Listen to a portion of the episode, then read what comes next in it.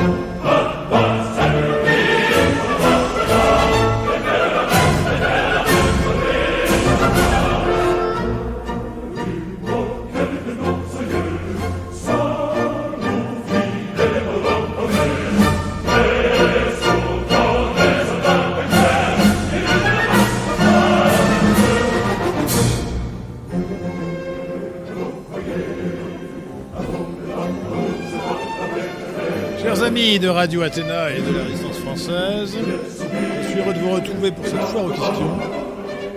Avec assistance de la chère Victoire. Merci Victoire. Et euh, grâce à la réalisation de Pierre de Tiremont. Bonsoir Pierre, merci de votre aide. Alors, nous allons euh, répondre à toutes les questions, évidemment, dans le temps qui nous sera imparti, c'est-à-dire euh, pendant plus de deux heures dans cette émission en direct du lundi 4 euh, mai 2020. Mais nous commencerons par parler du Covid-19, du SARS-CoV-2 et de la panique euh, euh, qui résulte de cette, de cette épidémie. Alors j'avais des chiffres intéressants que j'avais trouvés sur, sur Facebook. Je vous les donne tout de suite pour vous rassurer. Ce sont des chiffres qui viennent de Suisse. Alors voilà, c'est Statistique des morts du coronavirus en Suisse. Total 1133 décès. C'est beaucoup, me direz-vous. En fait, pas tellement pour la population. Mais voici la répartition par tranche d'âge. De 0 à 19 ans, 0 mort. Je dis bien de 0 à 19 ans, 0 mort. De 20 à 29 ans, 1 mort, un seul mort. De 30 à 39 ans, 4 morts. C'est-à-dire qu'avant 40 ans, il n'y a que 5 morts, quasiment rien. Donc le risque est nul en dessous de 40 ans. 40-49 ans, deux morts. Je pourrais même poursuivre. En dessous de 50 ans, cela, ne fait que 7 morts pour toute la Suisse. Rien. Donc aucun risque en dessous de 50 ans. 50-59 ans, 23 morts, à peine plus. 60-69 ans, 84 morts. Alors 60-79 ans, là je me sens plus concerné, j'ai 71 ans.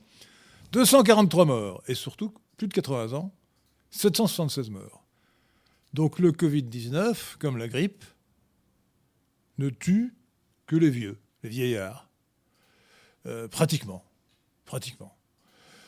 Et euh, en réalité, elle tue des gens, cette maladie tue des gens qui ont déjà d'autres pathologies, d'autres affections. Ce qui fait que les chiffres qu'on donne sont gonflés, extrêmement gonflés par rapport à la réalité médicale on compte comme morts attribués au Covid-19 euh, des gens qui ont de lourdes pathologies, euh, des crises cardiaques, des, euh, insuffisances rénales, etc. etc. Et la surmortalité, pendant une certaine période de temps, disons d'un mois, de l'infection due au Covid-19, de la maladie en question, c'est une toute petite partie de la mortalité totale.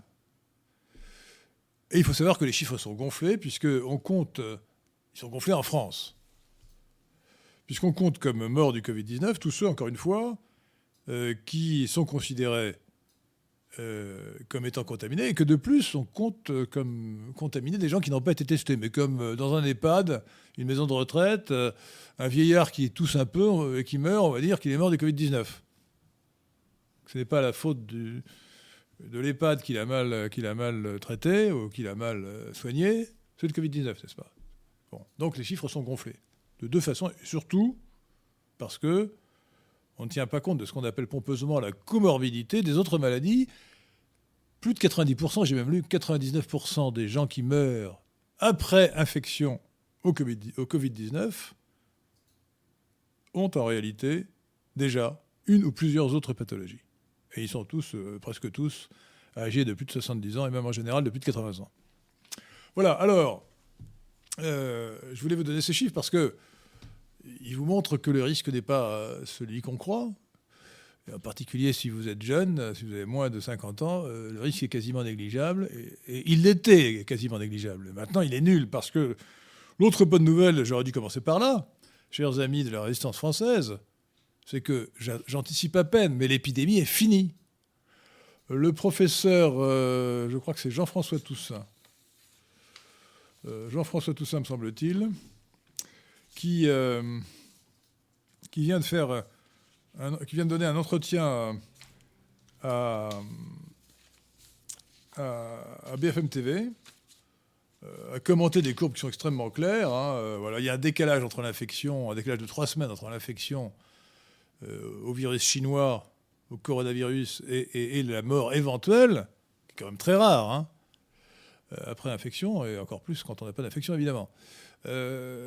mais les chiffres sont tous en baisse et pratiquement, euh, euh, les contaminations aujourd'hui sont réduites à pas grand-chose. Et en fait, euh, cette épidémie qui a démarré en février, qui a connu son apogée à la fin mars, son pic le 31 mars ou le 1er avril 2020, décline depuis. C'est donc une courbe absolument classique d'épidémie, qui n'a rien d'extraordinaire. et ceux qui parlent de rebond vaticinent euh, doivent voir des, éléphants monter le long des rideaux. Euh, tout cela n'a pas de sens. Enfin, on ne peut rien exclure, jamais rien exclure. Tout peut arriver, mais c'est très peu probable. Il est à peu près certain, au moins à 90%, que l'épidémie va se finir dans les prochains jours ou les prochaines semaines. Voilà. Et qu'on n'en parlera plus. Enfin, on en parlera, on en parlera, on en parlera beaucoup, on en parlera encore longtemps à cause des, conséquences catastrophiques en tout genre notamment des conséquences désastreuses sur le plan sanitaire du confinement. Car le confinement, ça signifie détresse psychologique, ça signifie abandon de soins. Donc en réalité, s'il y, a finalement une surmortalité, qui sera certainement faible quand même, elle sera due non pas euh, au Covid-19, mais au confinement inventé pour le Covid-19. Le professeur euh, Jean-François Toussaint euh, vient de dire que non seulement que l'épidémie était finie, mais, de plus, que les pays qui n'avaient pas confiné n'avaient pas une mortalité plus élevée que les pays qui avaient confiné. C'est quand, même extraordinaire. Donc, avis aux panicards qui nous écoutent, revenez à la raison, redevenez corona réaliste ou corona sceptique. Voilà. Le, professeur François Bricaire de l'Académie de médecine l'avait dit, il avait dit la vérité dès le début. C'est une grippe carabinée. Voilà comme il, y en a, eu tant. Bon, la grippe carabinée précédente, c'était celle de 2016-2017, qui a connu son apogée, son pic épidémique ou épidémiologique en janvier 2017. Et euh, euh, selon toute vraisemblance, en termes de surmortalité, pas de mortalité totale, le Covid-19 sera très en dessous de cette grippe de 2016-2017.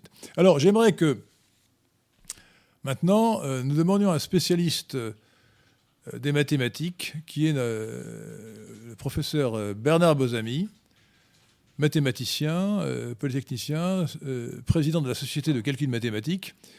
Donc je propose à Pierre de Tirmont de l'appeler pour lui demander ce qu'il pense des modèles épidémiologiques. Pourquoi lui poser cette question? Parce que les décisions catastrophiques de confinement qui ont été prises en France, en Angleterre, et en partie aux États-Unis, ont été dus à des annonces épouvantables et catastrophistes, euh, dues à des épidémiologistes comme Neil Ferguson, qui avait annoncé pour la France 300 à 500 000 morts à cause du Covid-19. On en est loin. Et ne croyez pas que ce soit le confinement qui nous a épargné les 500 000 morts, puisque les pays qui n'ont pas confiné n'ont pas eu plus de morts que les autres. Voilà, donc euh, je vous propose d'appeler euh, le professeur Bozami, qui a qui avait autrefois critiqué les, modèles euh, climatologiques et qui aujourd'hui critique les modèles épidémiologiques.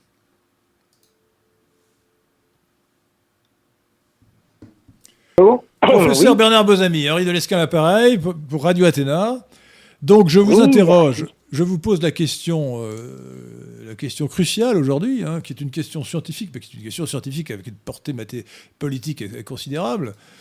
que faut-il penser des modèles épidémiologiques en général et de ceux qui ont été utilisés à propos du Covid-19 en, 2020 eh bien, ah, attendez, je, rappelle que vous êtes président de l'Institut de calcul mathématique, que vous êtes mathématicien et, je pense, enfin, à des, mathématiciens français, des mathématiciens français les plus réputés, les plus qualifiés, sachant que la France est, euh, un pays d'excellence, encore un pays d'excellence euh, euh, en, matière de, mathématiques. Donc vous êtes bien placé pour nous dire ce qu'il faut penser des modèles épidémiologiques et de leur caractère mathématique.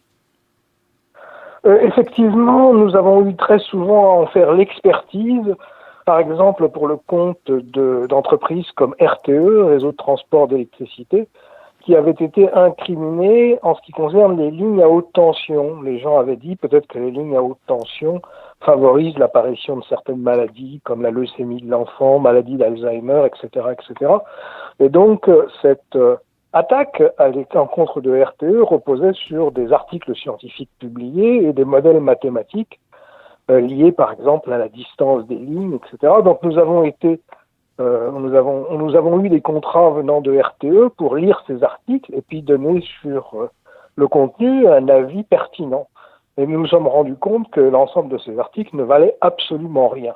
Pour vous donner un exemple tout à fait caractéristique en ce qui concernait la leucémie de l'enfant, euh, les auteurs donnaient un nombre de leucémies proches des lignes, un nombre de leucémies loin des lignes, une population proche des lignes, une population loin des lignes.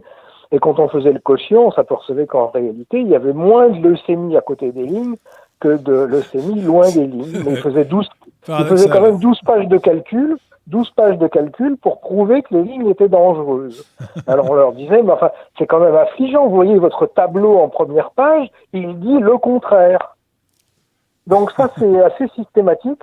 Euh, de manière générale, les modèles en question sont très compliqués et il suffit de régler des paramètres et on arrive à dire que telle épidémie qui est partie avec deux personnes va culminer avec 3 millions dans, dans 3 jours. C'est facile, il suffit de régler les paramètres et puis la machine fait le reste. Ah, ça, c'est un point important. Donc, ce que vous nous dites, c'est que les modèles mathématiques utilisés notamment pour l'épidémiologie euh, sont très sensibles aux paramètres. Euh, donc il suffit d'une petite correction du paramètre initial, des paramètres initiaux, pour avoir des, différences considérables dans les prévisions.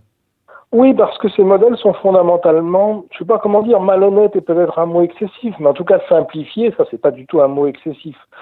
Pour vous dire les choses de manière très grossière, sur une épidémie comme celle d'aujourd'hui, là, on ne connaît rien. Par conséquent, on ne sait pas par exemple de quoi elle est partie, si c'est une seule pistes au départ ou plusieurs, comment elles se propagent, on ne sait pas si c'est une propagation seulement dans l'air ou de personne à personne, etc. Donc si vous voulez faire un modèle mathématique, vous êtes obligé de faire des simplifications et le résultat va être complètement tributaire de ces simplifications. Oui, mais alors, euh, peut-on simplifier euh, Ça pose en fait un problème que je qualifierais pompeusement d'épistémologique, c'est-à-dire que euh, un phénomène comme une épidémie peut-il être modélisé? Est-ce que vous pensez Non, euh, ma réponse, ma réponse est vraiment très claire.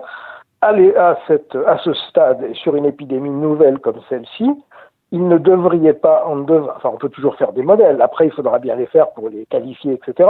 Mais aucune décision publique ne devrait reposer sur des modèles mathématiques parce que ceux-ci ne cernent pas correctement la réalité non, mais attendez, ce que, vous dites est extrêmement important parce que euh, vous savez, avant que vous fussiez au téléphone de Radio Athéna, euh, j'avais rappelé que en France, en Angleterre et même aux États-Unis, la décision de confinement général de la population a été prise au vu du modèle des modèles, des prévisions, pardon, des modèles de Neil Ferguson, euh, épidémiologiste, euh, modélisateur, euh, mathématicien de Londres, qui avait annoncé pour la France, et, à peu près la même chose pour l'Angleterre, 300-500 000 morts. Oui, j'en suis vraiment désolé. Si on nous avait c'est pas un fondement légitime pour une décision. Si on nous avait demandé notre avis sur cette question, nous aurions répondu euh, qu'elle était absolument sans fondement. Mais je soupçonne, et ça va plus loin, je soupçonne que nos politiques avaient pris leur décision de confinement bien avant et se sont reposés sur des modèles mathématiques simplement pour leur donner raison. Alors sur, ce point-là, sur ce point-là, je ne crois pas que ce soit la bonne explication. Je crois vraiment qu'ils ont été paniqués. D'ailleurs, il suffit de regarder les dates, euh, les dates et la ce que j'appellerais les palidonies de, nos gouvernants.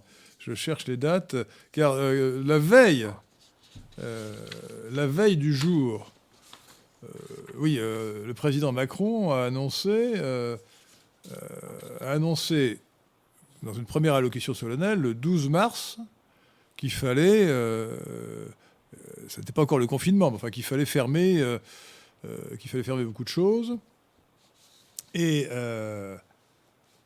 et, la veille, il avait dit dans, une, dans, un discours au Trocadéro que il n'était pas question, je dis bien la veille, le, le 11 mars, la veille de son discours annonçant ses premières décisions de fermeture, il, avait dit euh, que il n'était pas question de nous priver des terrasses de café, vous voyez euh, Oui, c'est possible. Attendez, je, reprends les dates. Je vous en prie. Je reprends les dates.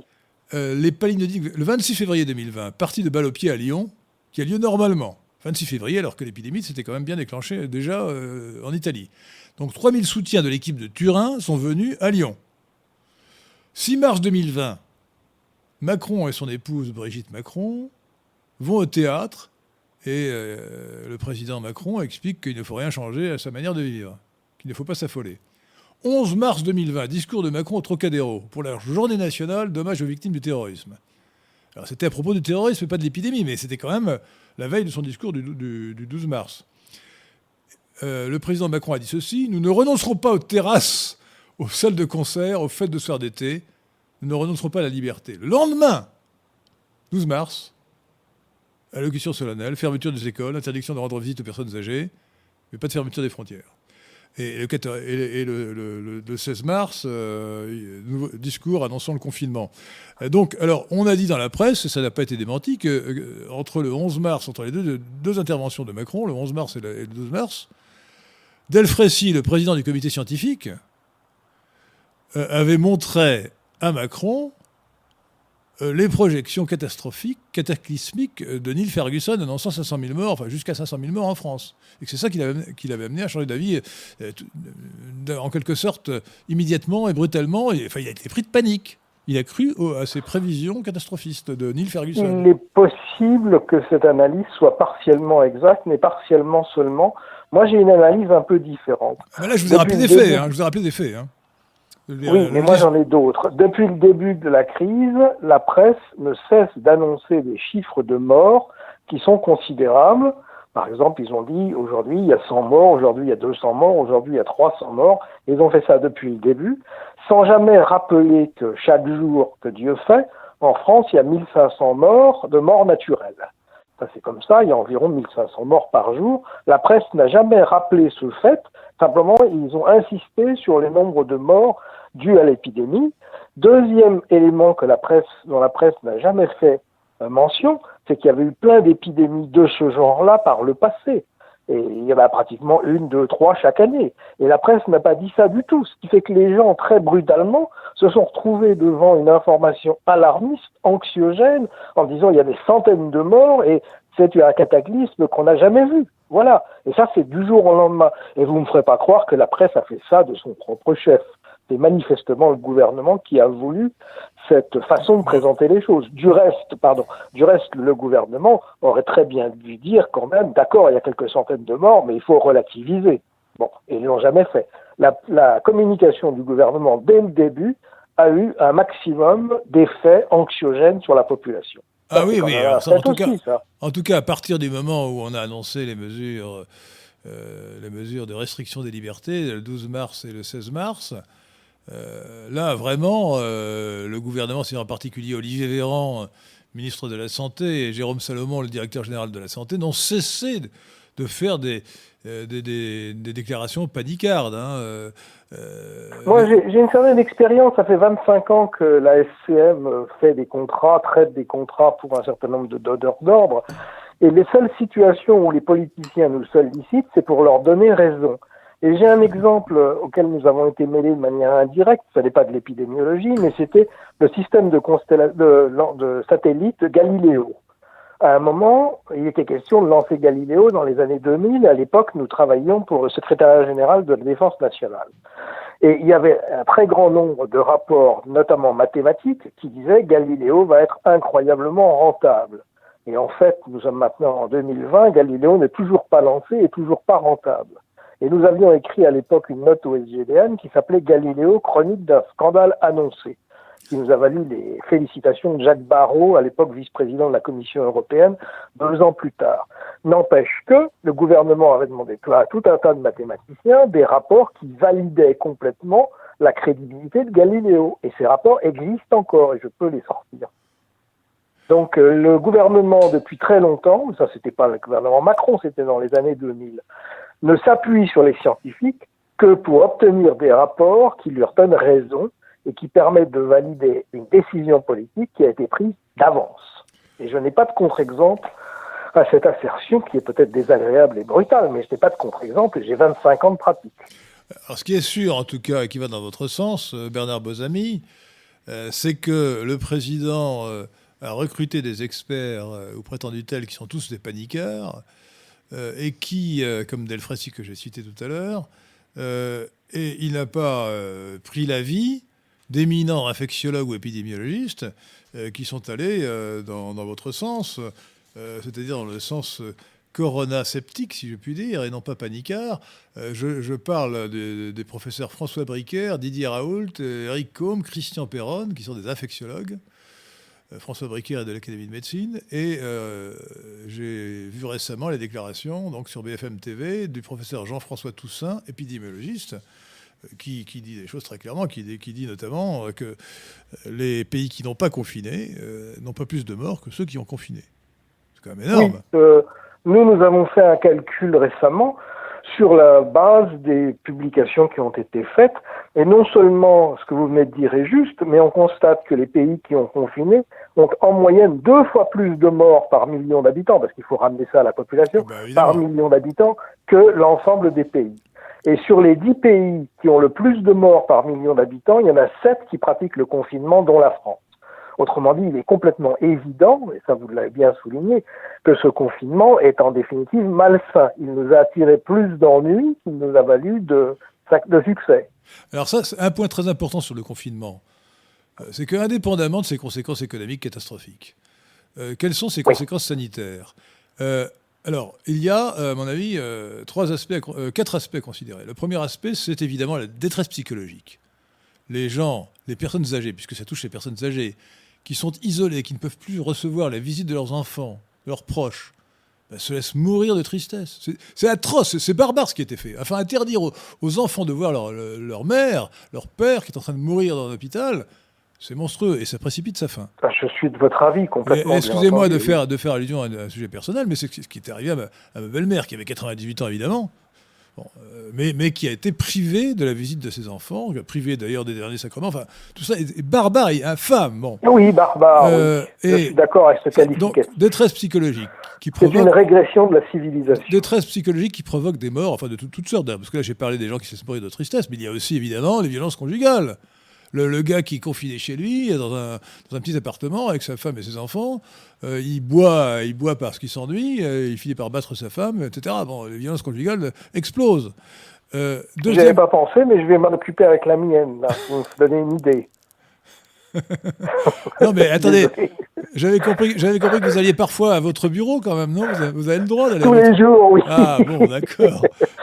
Ah, pardon. Euh, cela dit, je malsain. Cela dit, les mathématiques euh, peuvent se traiter à distance. Vous pouvez faire du télétravail en mathématiques. Hein. Oui, mais j'ai tenu à ce que nous fonctionnions de manière normale et je remercie très vivement mes collaborateurs d'avoir. Mais continuez, vous êtes en train d'énumérer. Deuxième, deuxième, deuxième facteur. Deuxième facteur c'est l'abandon de soins. Alors, euh, les, médecins qui, globalement, euh, enfin, le corps médical, à, de brillantes exceptions près, comme les noms que j'ai cités, c'est discrédité à mes yeux. Hein. Euh, mais les médecins disent maintenant, ah, les gens ne viennent pas nous consulter. Bon, mais, ils ne peuvent pas. Mais attendez, c'est une plaisanterie. Moi, j'avais, avant le confinement du 17 mars 2020, j'avais deux rendez-vous médicaux ou paramédicaux. Bon, qui n'étaient pas urgents. Euh, enfin, chez un masseur kinésithérapeute et une dermatologue pour un contrôle médical, bon, euh, eh bien, ils ont tous les deux annulé. C'est pas moi qui ai annulé, c'est eux. Oui, bien sûr. Euh, ma femme avait aussi un, contrôle médical à faire, etc. Bon, ça a été annulé. à l'initiative du médecin, pas à l'initiative du patient. Mhm. Donc, donc, donc, donc, il y a bien. Alors, je donne cet exemple parce qu'il est, parlant. Le cancer du sein, plus tôt c'est diagnostiqué, mieux c'est. Or, pour Bien sûr. diagnostiquer un cancer du sein, il faut faire une mammographie. Bon, si on retarde la mammographie de trois mois, eh ben, euh, dans certains cas, ce sera trop tard. Vous voyez ce que je veux dire?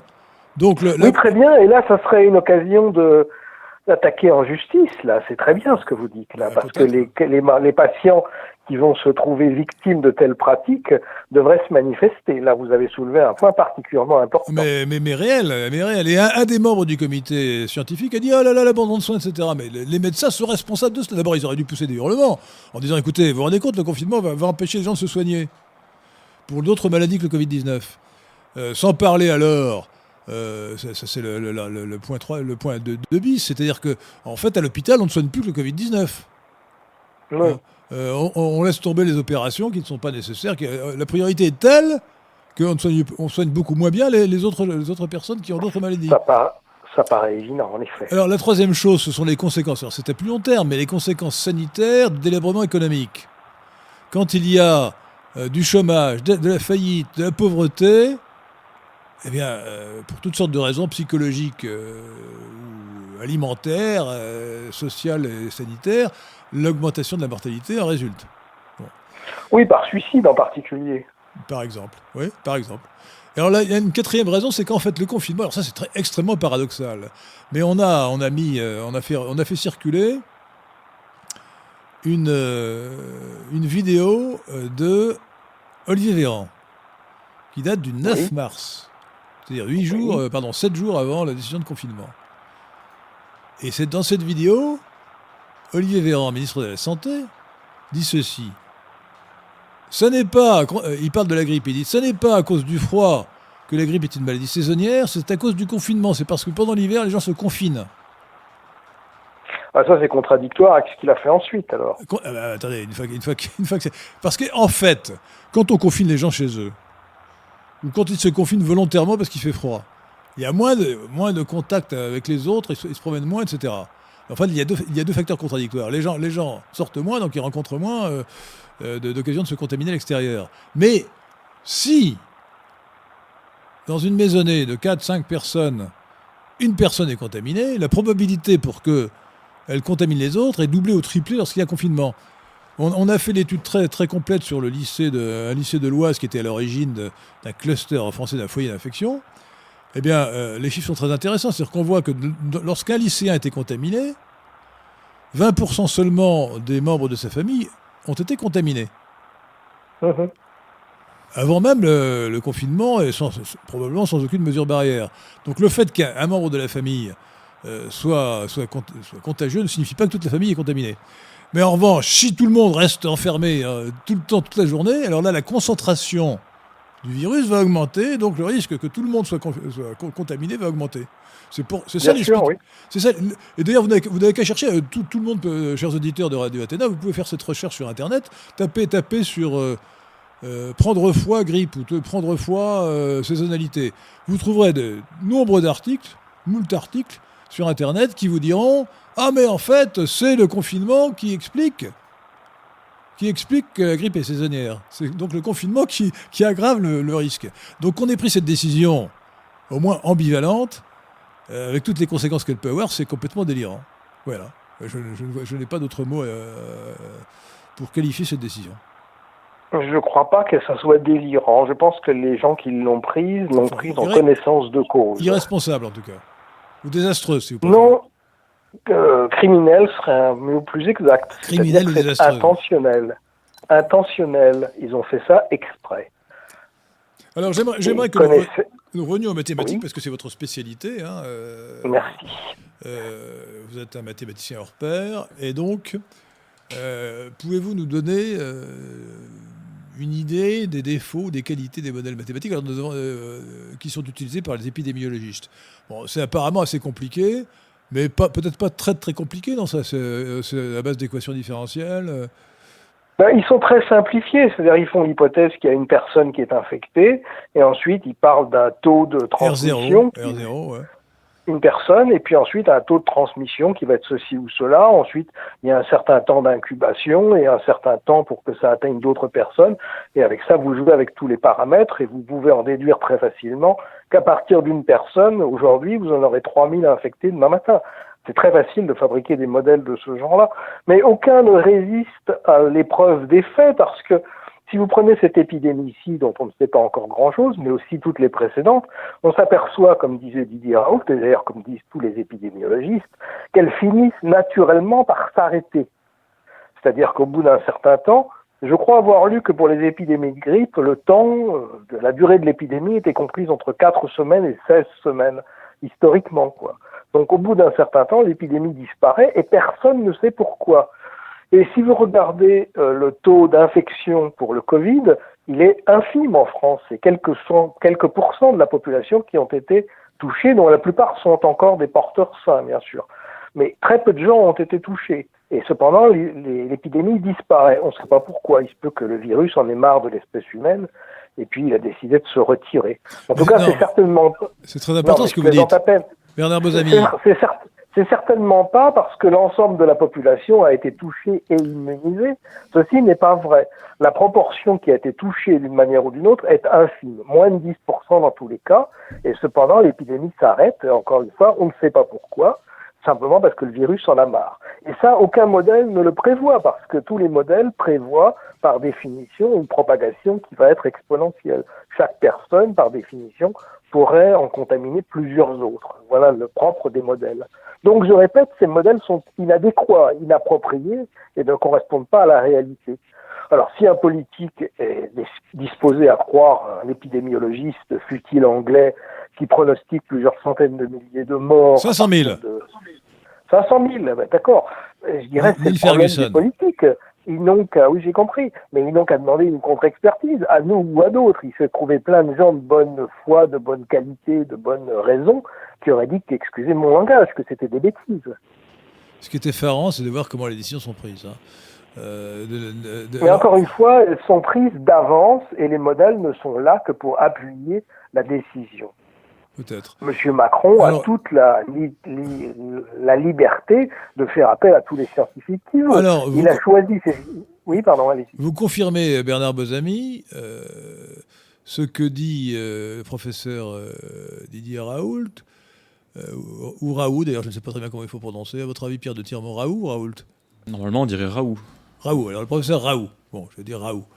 Euh, euh, que en fait, on ne sait pas expliquer l'évolution des épidémies.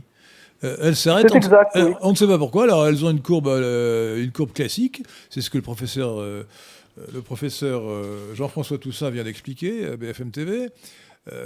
ça monte jusqu'à un pic et ensuite ça descend et ça s'arrête sans qu'on sache très bien pourquoi. le SARS en 2003, qui était plus dangereux que, que le Covid-19 et dont on a moins parlé, qui est aussi venu de Chine, eh bien, le SARS, donc, euh, a, euh, s'est arrêté en juillet 2003 euh, sans qu'on sache pourquoi.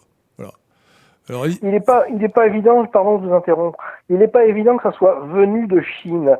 Tout ce qu'on peut dire en l'occurrence, c'est que les premiers cas ont été diagnostiqués en Chine. Mais il est très possible que le même virus puisse apparaître en Indonésie, en France, en Afrique, en n'importe quel point du globe à d'autres moments. C'est, le, mécanisme d'apparition n'est pas connu. Donc il n'y a pas de raison de croire, par exemple, comme on l'a dit, que c'était issu d'un laboratoire chinois qui aurait fait une fuite. Et j'ai entendu Raoul, j'ai entendu Raoul ou Raoult, comme vous voulez le prononcer, qui disait qu'il avait analysé quatre souches différentes et que sur les quatre, il n'y en avait qu'une seule qui soit le Covid chinois. Donc il ça voulait dire en langage clair que sur les quatre, il y avait trois autres Covid venus d'ailleurs. Vous voyez? Je suis étonné d'entendre cela parce que les, informations sur le laboratoire P4, je comptais en parler tout à l'heure d'ailleurs, sur le laboratoire P4 de Wuhan et sur le laboratoire P2 de, Wuhan, euh, parce qu'il y, a aussi un laboratoire qui est, moins, euh, euh, protégé, sont, très inquiétantes. C'est-à-dire que le, la coïncidence, la coïncidence était absolument miraculeuse, si j'ose dire. C'est-à-dire qu'il y avait à Wuhan, la maladie est apparue à Wuhan en novembre 2019. Or, il y avait justement à Wuhan capitale de la province du Hubei en Chine, un laboratoire P4 qui étudiait, qui manipulait des virus de chauve-souris, des coronavirus de chauve-souris. Justement là, et même un deuxième laboratoire P2, donc moins protégé, qui lui aussi travaillait sur les coronavirus de chauve-souris. Et je pense euh, que des laboratoires qui travaillent sur les coronavirus, il doit y en avoir partout dans le monde. Non, en, Chine, en, Chine, il n'y en a pas d'autres. Non, en Chine, il n'y en a pas d'autres. Oui, mais en France, il doit y en avoir. Euh, ben, en, Chine, en, Chine, en Chine, il n'y en a pas d'autres. Si vous voulez, là, la coïncidence est absolument miraculeuse. Et alors surtout, si vous voulez, là, on a vraiment beaucoup, beaucoup d'articles sur la question. Euh, et tous ces articles vont dans le même sens. C'est-à-dire que c'était, euh, j'avais, euh, j'ai découpé trois articles dans la presse, mais sur Internet, on trouve beaucoup d'autres articles. Oui, mais ça prouve rien. Vous trouverez tous les articles qui se citent les uns les autres. Excusez-moi, ça provient, ça procède d'une certain, certaine forme de mysticisme. L'espèce humaine croit toujours que si elle est frappée par quelque chose, c'est parce qu'elle a commis un péché. En l'occurrence, le péché, ça serait d'avoir laissé ouverte la porte d'un laboratoire. Et les faits démentent ce genre de truc. C'est-à-dire que chaque année, il y a des épidémies de toute nature et elles se, elles naissent où elles veulent naître et elles se propagent comme elles veulent se propager et elles disparaissent quand elles en ont marre. C'est tout. Ça ne correspond pas à, non, mais, un péché de l'espèce humaine. non, mes amis, il ne s'agit pas de péché, etc. Enfin, l'hypothèse d'un bah, accident. non, non, mais l'hypothèse, l'hypothèse d'un accident. il y a des laboratoires où on, on trafique, où on, etc. On travaille sur des virus. Bon et en particulier des coronavirus de la chauve-souris. Il se trouve justement à Wuhan, il y en a deux, un P4 et un P2. Euh, et, les, ce que disent les articles, et ça c'est pas de l'imagination, c'est que les, les, inquiétudes sur le défaut de, de sécurité de ces laboratoires étaient considérables et ont été euh, évoquées avant. Oh, c'est possible. Donc, si vous voulez, l'hypothèse de l'accident ne peut pas être euh, écartée comme cela. Euh, D'accord, mais des épidémies de coronavirus, comme dit Raoult, il y en a déjà eu plein. Oui, mais ça, ne veut pas dire que. C'est pas parce fois, que... c'est une fuite de Vuram. Non, c'est pas parce qu'autrefois ça avait une autre cause que cette fois-ci ça n'a pas eu cette cause-là. Non, je suis d'accord. Alors là, n'a jamais rien prouvé là-dessus. je suis d'accord avec L'hypothèse d'une fuite dans un laboratoire dont on sait maintenant que les conditions de sécurité n'étaient pas réunies, n'est quand même pas écarté. Euh, voilà. Non, c'est exact. Sauf qu'on veut toujours qu'il y ait un coupable et le coupable chinois a bon dos. Donc c'est simple. Bah écoutez, vous euh, pouvez pas invoquer. Moi, je ne, suis pas, je, ne suis pas sinolâtre. Le coupable chinois est, vraiment coupable puisque même si ça n'est pas le, un accident de laboratoire, même si c'est le fait, même si ça vient, c'était la première hypothèse du marché, du marché du marché humide, je crois, le, marché aux animaux euh, de Wuhan, euh, qui a des conditions sanitaires épouvantables, qui semble-t-il était à l'origine aussi, euh, ou un laboratoire de ce genre était à l'origine de l'épidémie de SRAS, par la, consommation d'animaux contaminés par ce coronavirus, ou par un coronavirus. Bah, c'est quand même une responsabilité du gouvernement chinois qui n'a pas fait respecter des conditions sanitaires normales. Euh, et ensuite, il pendant trois semaines, il n'a rien fait. Il a, il a laissé se répandre l'épidémie. Euh, en, cachant l'épidémie, vous savez même, euh, on en a beaucoup parlé, que l'un des lanceurs d'alerte initiaux, le docteur Lee, a été interpellé parce qu'il avait lancé l'alerte. Il a été accusé de diffusion de fausses nouvelles, vous voyez ça se peut, ça sort de mes compétences et de mon. Non, mais ça, c'est une, information. Je veux bien vous croire. Non, non, mais ça, c'est une information qui, qui, qui, qui n'est pas démentie, qui, est certaine, hein, qui n'est pas officielle, en quelque sorte. Euh, alors, euh, donc, le point important euh, auquel nous sommes arrivés, c'est que vous nous expliquez, professeur Bernard Bozami, vous êtes donc mathématicien, président de la Société de calcul mathématique, que les modèles épidémiologiques ne sont pas valides parce que les épidémies ont des évolutions que l'on ne sait pas modéliser jusqu'à présent. Exactement, oui, elles sont beaucoup plus complexes qu'on ne le croit et on ne connaît pas, on ne peut pas les modéliser tout simplement parce qu'on ne connaît pas les principaux déterminants. On ne sait pas pourquoi l'épidémie s'arrête, par exemple.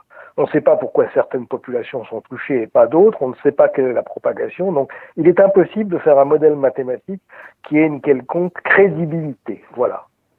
Alors ça, c'est quand même très important parce que euh, si les auditeurs de Radio Athéna le comprennent, euh, c'est important. Euh, les, décisions très rigoureuses, tyrannicides de confinement général de la population qui ont été prises en France sont dues à ces, à ces ces projections, non, elles ne sont pas dues. en tout cas, elles ont été. Je disais tout à l'heure, elles ont été prises pour appuyer euh, des décisions politiques qui avaient été prises d'avance.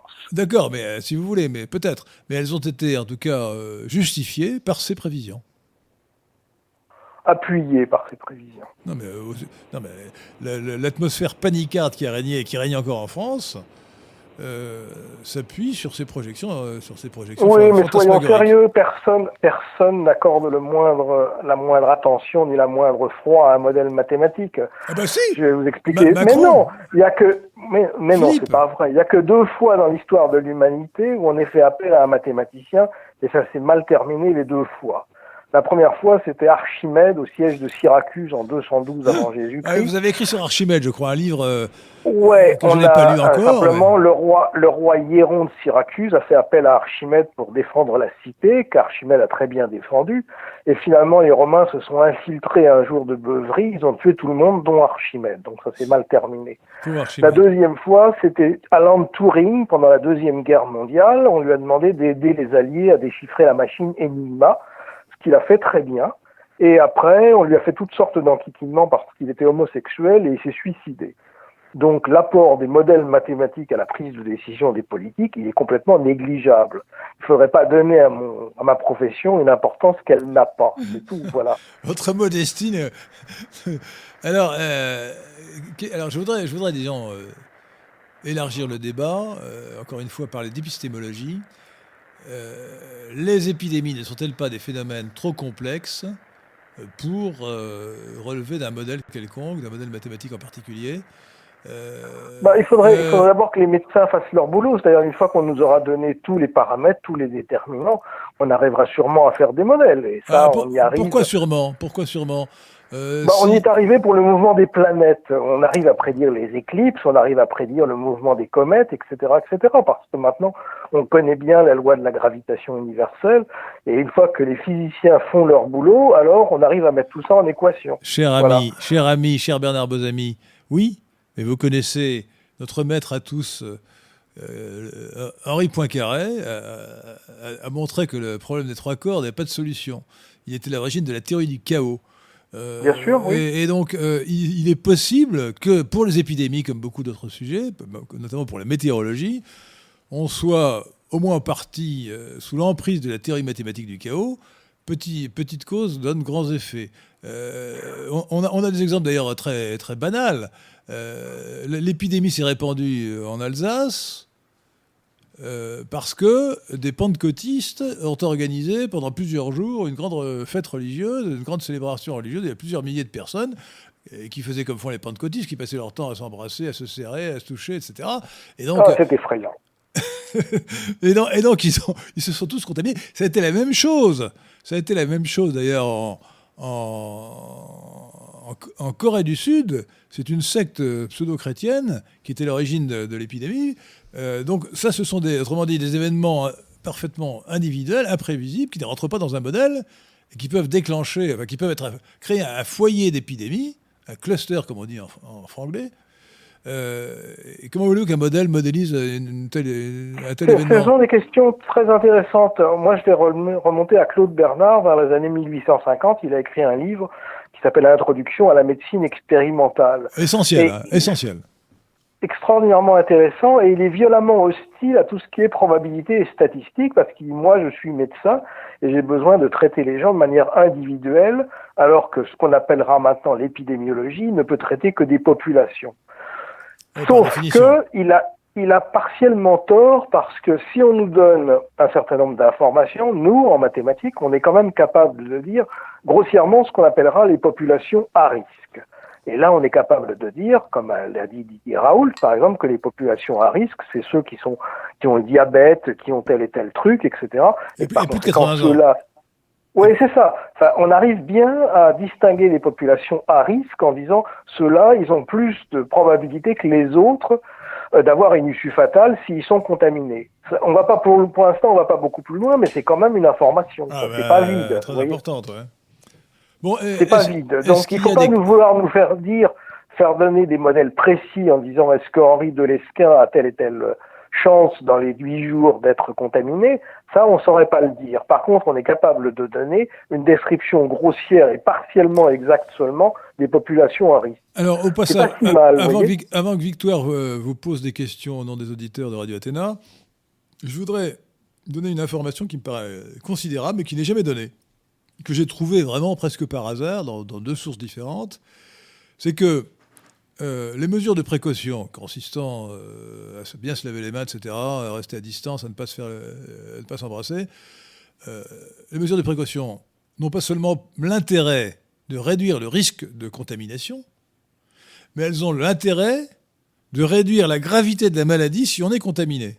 Parce que, parce que euh, si on est contaminé, ça suppose qu'on ait, on ait reçu une quantité de virus suffisante qui dépasse un certain seuil de contamination.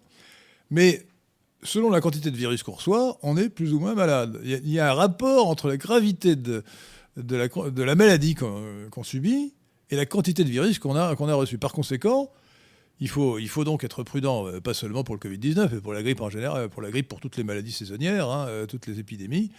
Euh, parce que même si on est contaminé, on sera moins malade parce qu'on se sera lavé les mains, pour dire les choses un peu, de manière un peu C'est pour ça que j'ai pris un bain avant de vous répondre au téléphone. ah oui, mais au téléphone, je vous signale que le téléphone euh, peut être contaminé, donc il faut absolument nettoyer avec du, Et les ondes hertziennes en provenance de Radio Athéna peuvent être contaminées aussi. Victoire pour Bernard euh, Bozami et moi-même. Pas beaucoup de questions sur le, sur le Covid. Ah euh, uniquement des questions sur le Covid pour l'instant. Oui. Bah déjà, remarque de Marie LSA. SARS-CoV, quel homonyme avec Sarkozy? Ah, ah. Bon, on va passer à la suivante. Parce que... Oui. C'est pas une question, mais. Alors, euh, question de d'Abethoven. Euh, cher, euh, cher Monsieur Lesquin. cher Bernard Bozami. évidemment. Qu'avez-vous pensé de l'entretien accordé par Didier Raoult à la chaîne Drahi TV À la chaîne? Drahi TV. Ah, Drahi TV. J'ai entendu, BFM TV. J'ai entendu Didier Raoult sur BFM TV. je ne sais pas si c'était le même entretien. C'est ça, c'est ça. Globalement, je suis complètement d'accord avec ce qu'il dit, bien sûr. Sauf que, évidemment, comme euh, il est en quelque sorte fonctionnaire, il est obligé de s'exprimer avec beaucoup de réserve. Ce qui fait qu'on n'arrive pas bien à comprendre quels sont les euh, conseils précis qu'il va donner. Quoi. On comprend qu'il ne, n'apprécie pas, n'approuve pas les directives gouvernementales, on comprend qu'il n'est pas favorable à l'ensemble du confinement, mais on ne comprend pas très bien quelles sont les spécifications qu'il mettrait à la place. Oui, c'est ça, il était extrêmement prudent il, est extrêmement, oui, il est très prudent. Oui. Il a été interviewé par une. Une, ravissante, une ravissante journaliste qui est malheureusement euh, archi-cosmopolite, qui s'appelle Apolline de Malherbe. Euh, c'est ça, oui. Et, et, il a répondu toujours de manière euh, fuyante. Évasive. évasive, pas fuyante, mais évasive, en refusant de faire des, de faire des prévisions. Mais on voit bien qu'en fait, il pense, comme vient de le dire le professeur Jean-François Toussaint, que la courbe de l'épidémie euh, est, classique et que l'épidémie arrive à son terme. Euh, ça, je crois que tout le monde le dit. Non, non, pas du tout. On nous parle de rebond, mais attendez, les paniquaires qui nous gouvernent et les experts qui les entourent, les pseudo ça, il a été clair là-dessus. Il a dit que c'était de la science-fiction, les rebonds. Raoult l'a dit clairement. Et les courbes, la forme de la courbe, on l'a sur le site du gouvernement et on voit bien que c'est terminé, en effet, oui.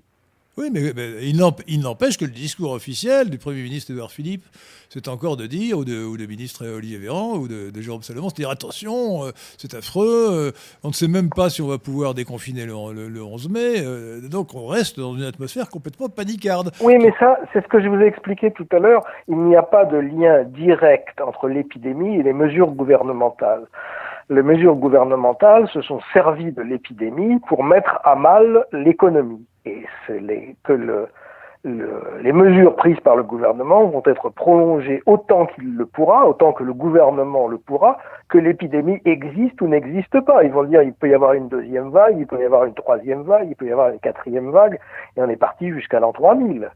Non mais vous vous rendez compte, ce que, vous, ce que vous dites est très grave. Vous accusez le gouvernement euh, d'action perverse, euh, de, de, de, finalement, enfin ben, brutalement, de détruire l'économie pour le plaisir. Enfin, hein c'est pas pour le plaisir. Christophe Barbier euh, sur BFM TV il y a quelques jours disait que tout ça était lié à la réélection de M. Macron. C'est possible, c'est très bizarre, mais moi l'explication que je vois, elle est de nature plus écolo. Il y a un certain nombre de gens, en particulier le gouvernement, qui ont dit qu'il fallait faire des limitations dans l'économie, qu'il fallait faire des baisses de consommation, qu'il fallait faire des transitions énergétiques, etc., etc.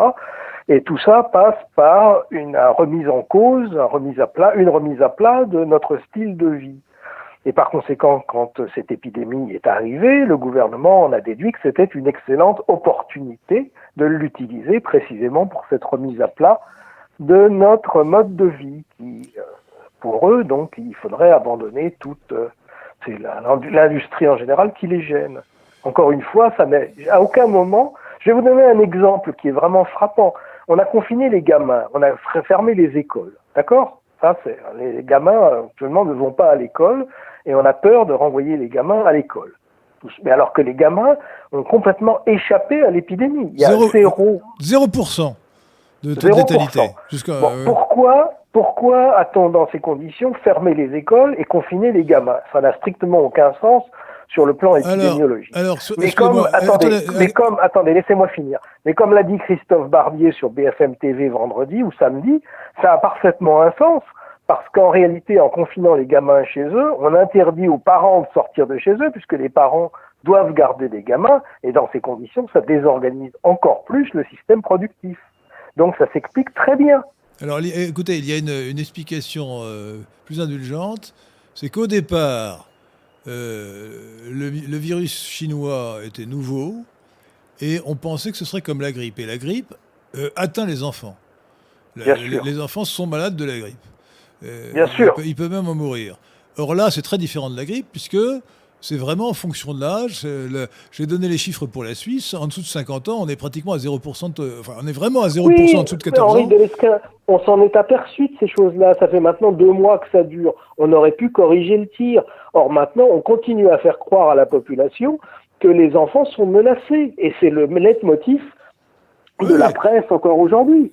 Mais c'est complètement débile. Les, parents d'élèves devraient savoir que leurs enfants ne risquent strictement rien. C'est pas euh, débile par rapport à, la, à ce que je dis, par rapport à l'explication que je donne. Oui, d'accord, mais beaucoup de parents d'élèves euh, ont peur d'envoyer leurs enfants à l'école parce qu'ils croient que leur enfant euh, va, va tomber malade et va mourir. Il y a beaucoup de parents qui le croient. Ben, c'est le rôle d'une radio comme la vôtre que de les rassurer. Et alors, euh, d'ailleurs, ce, ce, désinformateur de Jérôme Salomon, à moins que ce soit Olivier Véran, a dit un jour Ah, mais un, un enfant de 6 ans est mort du Covid-19. Alors, ce qu'on n'a pas dit, c'est qu'il avait une autre pathologie très lourde. Hein. Donc, il n'est pas mort du Covid-19 en réalité. Mais c'est un, c'était un cas d'enfant qui est mort d'une malformation cardiaque, je crois, et qui, qui, a eu en plus euh, une contamination au Covid-19. Donc on est vraiment dans le puis ce serait un cas, un cas, euh, ce qui n'est rien, quoi.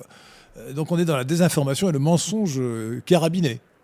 Oui, mais vous avez tort, vous avez tort d'incriminer les médecins. Ils sont ce qu'ils sont. Le gouvernement aurait très bien pu démentir, rectifier. Il aurait dû. Il aurait pu, il aurait dû, mais il ne l'a pas fait parce qu'il ne voulait pas le faire. Essayez de regarder les choses en face vous avez tendance à incriminer les modèles mathématiques, les médecins, etc. Et vous vous trompez de cible. Nous, les mathématiciens, nous n'y sommes pour rien. Encore une fois, tout le monde se fout de ce que nous pouvons produire. Les médecins, un peu moins. Mais le gouvernement a décidé que cette épidémie devait être prise en considération pour les critères politiques. C'est tout. Vous voyez les choses en face. Alors, euh, un, auditeur de Radio Athéna vous demande, Bernard Mozami, euh, ou nous demande quelle profession vous exercez. Vous avez exercé la profession de mathématicien, et plus précisément de, de président bah, de la Société de calcul mathématique. Je vais répondre clairement à cette question. Euh, j'ai été 16 ans professeur titulaire des universités, à l'université de Lyon 1, entre 79 et 95. Et en 95, j'ai quitté l'université pour créer une entreprise, on appellerait ça grossièrement une société de service, qui s'appelle la Société de calcul mathématique SA, et on traite des contrats de modèles mathématiques essentiellement pour des industriels qui souhaitent améliorer la qualité de leur process industriel. Voilà. Alors c'est terrible, vous nous expliquez que les modèles mathématiques sont parfois valides et vous, et vous vendez des modèles mathématiques. Coupez. Euh, ben, pour les industriels, c'est assez simple parce que, par exemple, nous travaillons pour ArcelorMittal, Eramet, etc. Ils ont des enregistrements de la fabrication de leurs produits depuis 10 ans, 20 ans, etc. Et on suit ces enregistrements et on voit à quel moment euh, le process a donné de bons résultats ou à quel moment il a donné de mauvais résultats. Et c'est ça que nous exploitons. C'est des statistiques sur des données qui existent. Et là, on voudrait bien faire la même chose sur l'épidémie, mais on n'a pas de données. C'est ce que j'ai essayé de vous expliquer tout à l'heure. Les mathématiques, c'est une science exacte. À partir du moment où on nous fournit les données qui sont utiles, on arrive à avoir une, oui, donc là, euh, c'est un point important. Une conclusion qui a un sens. La différence essentielle, c'est qu'effectivement, pour une épidémie comme celle-là, euh, les données manquent. Enfin, euh, les données sont très incertaines. ce qu'on peut faire, et par référence aux épidémies précédentes, c'est, comme dit Raoult, d'avoir une espèce. Il a fait faire ça par des mathématiciens de Singapour. Il aurait pu nous demander, on l'aurait fait aussi bien. Mais il a fait des courbes et il a fité ces courbes aux données existantes. Et c'est ça qui lui permet de dire que l'épidémie est pratiquement terminée. Mais ça, c'est complètement évident. C'est des mathématiques élémentaires. Même Henri de Lesquin saurait s'en sortir. Oh, vous êtes bien méprisant, là. non, je plaisante. Alors, cela dit, c'est des mathématiques complètement élémentaires. On sait par exemple que la durée de. Alors je vais vous dire, je vous dire, euh, je ne fais plus de mathématiques depuis très longtemps, mais j'étais très bon en maths quand j'étais euh, en taupe et, et Alix. Ok, parfait. Très bon. Je n'en doute pas. c'est, voilà, voilà, voilà. Hein. Ok, euh, ok, ok. Euh, donc non. Euh, est-ce que vous avez des questions sur le Covid-19, Victoire? Oui, merci. Oui, autour du Covid-19. Merci à Von Romnitz pour son don. Merci, Von Qui va payer l'addition résultant des décisions désastreuses du gouvernement? Qui va payer l'addition? Qui va payer l'addition? Ben nous, non? Ben nous, Bernard oui, les citoyens ordinaires en particulier les entreprises. Ça, c'est clair, ça, parce qu'on a mis, je crois que je suis pas sûr du chiffre, mais il doit y avoir de l'ordre de 15 millions de salariés qui sont au chômage technique en ce moment. Ah, le chiffre était dans le Figaro de ce matin, euh, de, dans un article de Jean-Pierre Robin, ce matin, donc 4 euh, euh, mai 2020. dans un article de Jean-Pierre Robin qui disait qu'il y avait 12 millions de Français en chômage partiel, c'est-à-dire que plus de la moitié des Français je crois, que c'est 60% des Français sont payés par l'État actuellement. Vous voyez oui, c'est possible. Oui, L'État ne pourra pas le faire indéfiniment, donc c'est énorme. les dégâts pour l'économie sont colossaux. Et il y a certaines branches, il y a des branches qui ne, auront du mal à s'en remettre. L'autre jour, moi, donc, euh, comme j'expliquais, nous, nous n'avons pas fermé. Je continue à travailler tous les jours. Je vais à mon bureau qui est Faubourg Saint-Honoré. D'ailleurs, c'est un endroit qui est plutôt mal famé en ce moment. Nous, nous sommes au 111 et du côté du 55, c'est pas bien. Mais bref, je me rends depuis mon domicile jusqu'à mon bureau en moto. Et l'autre jour, j'étais arrêté à un feu rouge à côté d'un taxi. Et je lui ai demandé comment ça allait. Et le pauvre type, il m'a dit qu'en trois jours, il n'avait pas eu un seul client. Et c'est dramatique pour un taxi parce qu'en général, ils ont des emprunts pour payer leur bagnole et il n'a pas de clients, donc il ne peut pas vivre. Pareil avec les restaurants. Moi, j'ai donné, donné l'exemple de ma bru euh, qui, qui, produit de, qui produit un excellent vin, euh, appellation certaine contrôlée, qui s'appelle Castello, Castello Liberici. Pendant, euh, elle vend beaucoup de bouteilles, des milliers et des milliers de bouteilles par an, normalement. Et là, pendant un mois, elle n'a pas vendu une seule bouteille. Oui, c'est ça. Pareil avec les voitures, pareil, pareil avec les coiffeurs, pareil avec tout. Enfin, les restaurants sont fermés. Il y a toute la plus grande partie de l'économie ne fonctionne pas. Donc, ça ne peut pas durer indéfiniment l'effet, vous pouvez penser ce que vous voulez du confinement ou pas confinement, mais l'effet sur l'ensemble de la population d'un point de vue économique est absolument dramatique. Et si on dit ça a sauvé 100 personnes, peut-être, mais ça en a mis 13 millions au chômage. Donc il y a quelque chose qui ne va pas. Et ça n'a même pas sauvé 100 personnes, comme l'a montré le non, professeur Non, je pense aussi que ça n'a sauvé personne. Euh, ça n'a sauvé personne. Globalement, euh, l'effet du confinement général de la population n'a pas été positif sur le simple effet immédiat euh, sur la mortalité. Non, mais c'est très intéressant ça, parce que vous dites là, parce qu'il était évident que même si l'effet sanitaire était difficile à concevoir, l'effet économique, lui, était très facile à concevoir. C'est-à-dire ah que le gouvernement savait par avance les drames que ça allait euh, provoquer sur l'économie française en général. Et donc ça ajoute une pierre à, mon, à ma construction ces gens-là le savaient par avance. Alors écoutez, cher Bernard Mosaï, là je suis obligé d'exprimer un désaccord euh, d'interprétation. Vous pensez que ces gens sont intelligents et qu'ils ont fait ça euh, en quelque sorte par méchanceté. Moi, je pense que ce sont des panicards et qui ne sont pas assez intelligents, qu'ils ont cru. ils ont cru, ils ont cru Ferguson. Ils, ils n'ont pas compris. Ils, n'avaient pas lu les études de Bernard Bozami. Euh, ils ne savaient pas, ils ne savaient pas qu'il fallait se méfier des modèles mathématiques.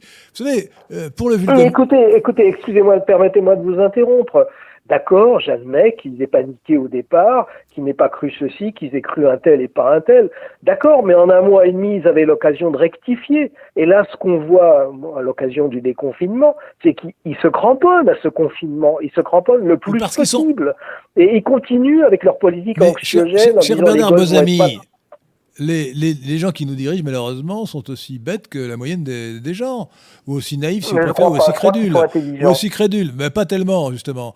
Moi, je vois bien, dans les multiples échanges que j'ai, notamment sur Internet, Facebook, euh, les panicards sont panicards. Le, panicard, la, la, panique, c'est un, c'est un, euh, c'est un phénomène de Si ce psychologie que vous des dites est juste, c'est moins grave, parce que si c'est ça, on arrivera à les rassurer quand même. Le- le- non, mais le vont pani- essayer de la comprendre. panique, Oui. Gustave, vous connaissez Gustave Le Bon, Psychologie des foules. La panique, c'est un phénomène de foule. très bien. C'est un phénomène Oui, de foule. Et lorsqu'on est pris de panique, l'émotion l'emporte sur l'intelligence. Mais nous Et- sommes d'accord. Et on cherche, on cherche à nourrir sa panique. C'est une espèce de processus auto- auto-alimentaire. Donc on ne cherche que les informations. Les gars, les gars on leur dit, mais écoutez, euh, sur euh, le premier trimestre, euh, même sur les, les- enfin, il n'y a pas, a pas de surmortalité quand on prend la mortalité totale en France. Il n'y a pas de surmortalité Ouais. par rapport aux années précédentes sur une longue période. Bon, eh bien, le gars va vous dire, ah oui, mais entre, si je compare. Euh, si je compare, euh, si je prends la période, euh, mettons du, du 20 mars au, au- au 30 mars, j'ai plus de morts en 2020 que les années précédentes. Forcément, parce que c'est le pic de l'épidémie. Et, et- et- et le pic de l'épidémie de Covid était, était en mars, fin mars. Euh, il faudrait comparer au pic de l'épidémie euh, de, de- de grippe euh, en janvier 2017. Euh, voilà, il faut comparer ce qui est comparable. Mais les gens cherchent les informations. mais nous sommes d'accord pour la population générale, et ce que vous dites sur Gustave Lebon est tout à fait fondé et réel. Néanmoins, moi j'insiste sur le fait que cette, euh, cette panique, si vous l'appelez comme ça, elle, est, elle a été euh, instrumentalisée par le gouvernement. Le gouvernement en est à l'origine. Et au départ, je vous l'ai déjà dit tout à l'heure au début de cette émission, au départ, toutes les, tous les médias ont insisté sur le nombre de morts sans le relativiser en quoi que ce soit. Et on peut dire que, vous pouvez dire demain, il y aura 1500 morts. Ça va faire hurler les gens. N'empêche que tous les jours, il y a 1500 morts. On n'y peut rien. L'espèce humaine est mortelle. Mais les gens ne le savent pas, ils ont peur. Moi, ce qui m'inquiète le plus, c'est la perte de repères sociaux. Vous en parliez tout à l'heure, mais vous croisez quelqu'un dans la rue, il fait un bond de côté pour vous éviter. C'est quand même délirant, ça. Ah ouais, Il a peur de absolument. quoi? Euh, Si, si on n'a pas de masque, on vous regarde comme si vous étiez un pestiféré. Ah non, ouais. Moi, ça me fait rigoler. Alors, je me promène avec un grand sourire et ça met les gens encore plus en colère. parce moi je les regarde avec ironie. Quelqu'un Je- qui se balade sans masque et en rigolant, c'est quand même complètement euh, inadmissible. moi je fais comme vous, je regarde, revenir les flics. Je cas. regarde les masqués avec ironie et mépris. Euh, non, parce qu'à l'air Ouais. libre, à l'air libre, on ne risque rien. Donc qu'on mette un masque à la rigueur dans un, dans un endroit confiné et restreint, je veux bien. Euh, mais quand on se promène, on fait sa promenade, qu'on la fasse avec un masque, c'est absolument grotesque. Mais vous devriez, euh, en tant que radio, essayer d'avoir un discours simple, en, par exemple ce que vous venez de dire, là, le diffuser convenablement pour que les gens comprennent. Ils ne l'ont pas compris du tout.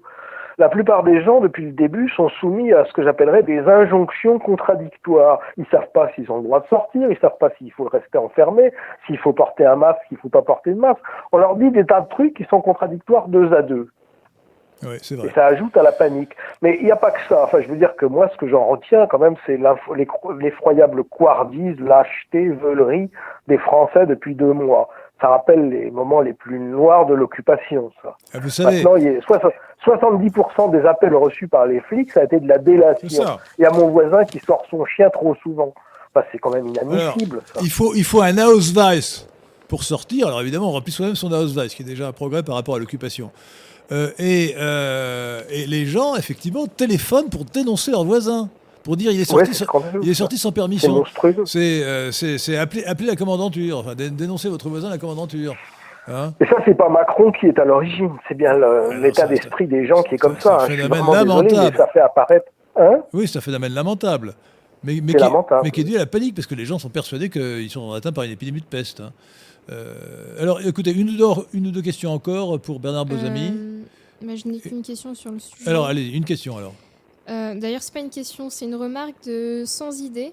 Je vis au Vietnam et ici la communauté française est hilar face aux actions prises par le gouvernement français.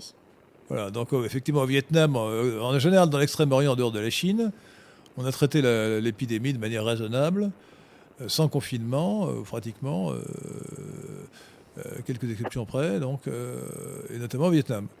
Voilà, donc, Ben oui, c'est possible. J'entendais un Suisse tout à l'heure, un épidémiologiste suisse, qui glosait aussi sur la manière dont nous y sommes pris, en disant que c'était absurde. Il y a beaucoup de gens qui disent ça. Je pense qu'aux États-Unis, ils rigolent aussi, oui. oh, ben, remarquez, euh, nous avons été dépassés dans l'absurdité par l'Italie et l'Espagne. hein. Oui, exact. Hein, honnêtement. euh, Exact, mais ça n'excuse rien, ça. Parce que, si vous voulez, rien. les- les- les- dans, la, dans la panique, il y a, euh, comme dans tous les phénomènes de foule, euh, une tendance euh, forte, une inclination forte à l'imitation. C'est même cela qui crée la panique et le, le phénomène de foule. Eh bien, on a l'Italie a imité, euh, a imité euh, les mesures prises en Chine. L'Espagne a imité l'Italie. Nous, nous avons imité la Chine, l'Italie et l'Espagne. Voilà. Oui.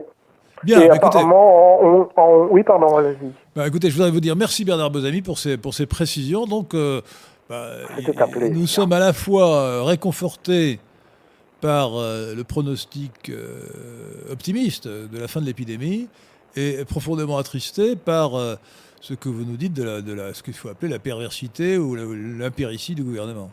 Vous ne devriez pas être attristé, vous devriez être furieux. Attristé, ça ne se traduit pas par un vote. Furieux, ça se traduit par un vote. Je suis furieux, alors d'accord. Je pense que les auditeurs de Radio Voilà. Athéna seront aussi furieux. Merci Bernard Bozami. Ok. Eh bien, écoutez, un euh, plaisir. beaucoup, beaucoup, de, beaucoup contrats pour la société de calcul mathématique. À, bientôt. sympa, merci. Au Ouais, revoir. Au revoir. Alors, euh, bah, écoutez, passons aux questions, euh, aux questions des auditeurs sur des sujets divers et variés. Euh, là, nous avons beaucoup donné sur le Covid-19, mais je crois qu'il fallait le faire. hein. Donc, chers auditeurs de Radio Athéna, en ce lundi, en, en ce lundi 4, euh, 4 mai euh, 2020, j'ai reçu le professeur Bernard Bozami, mathématicien, qui nous a dit toutes les réserves qu'il avait, euh, euh, sur les modèles épidémiologiques qui, à son avis, ne, sont invalides, ne, permettent pas en réalité de prévoir quoi que ce soit en matière, euh, d'épidémie, ce qui est pourtant, en principe, leur utilité. Voilà.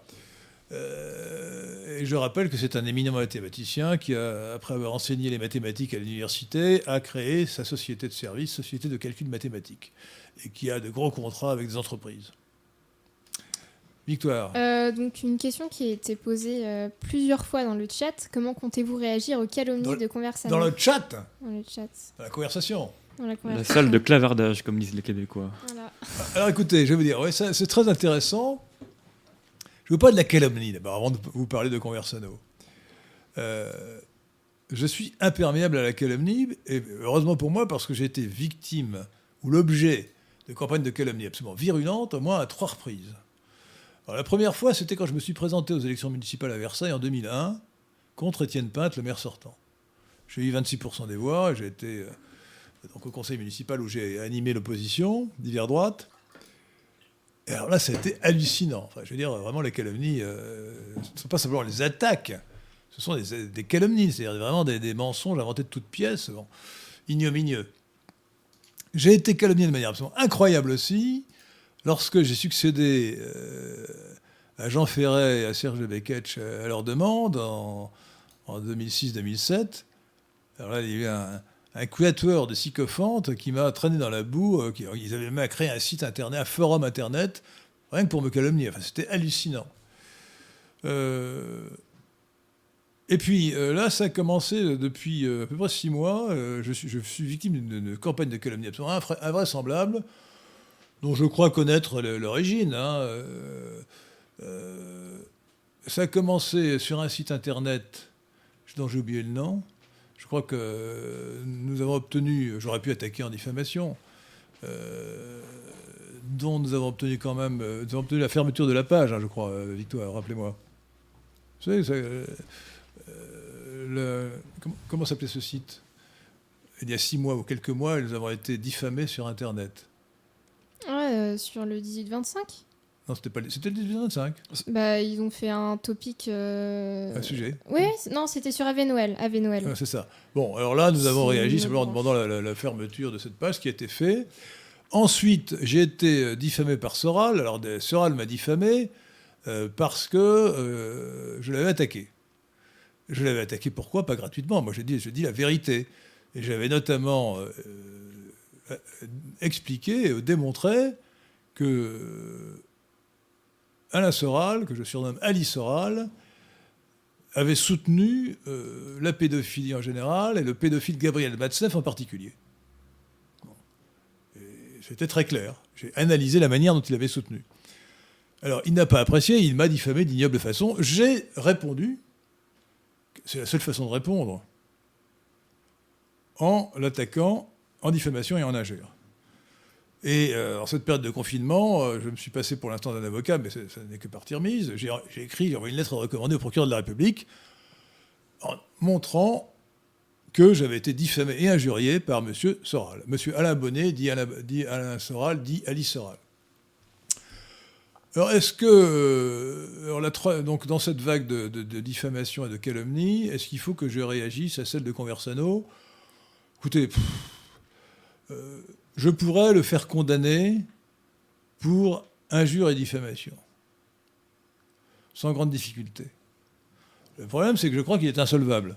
D'abord, il est à l'étranger, et puis il est insolvable.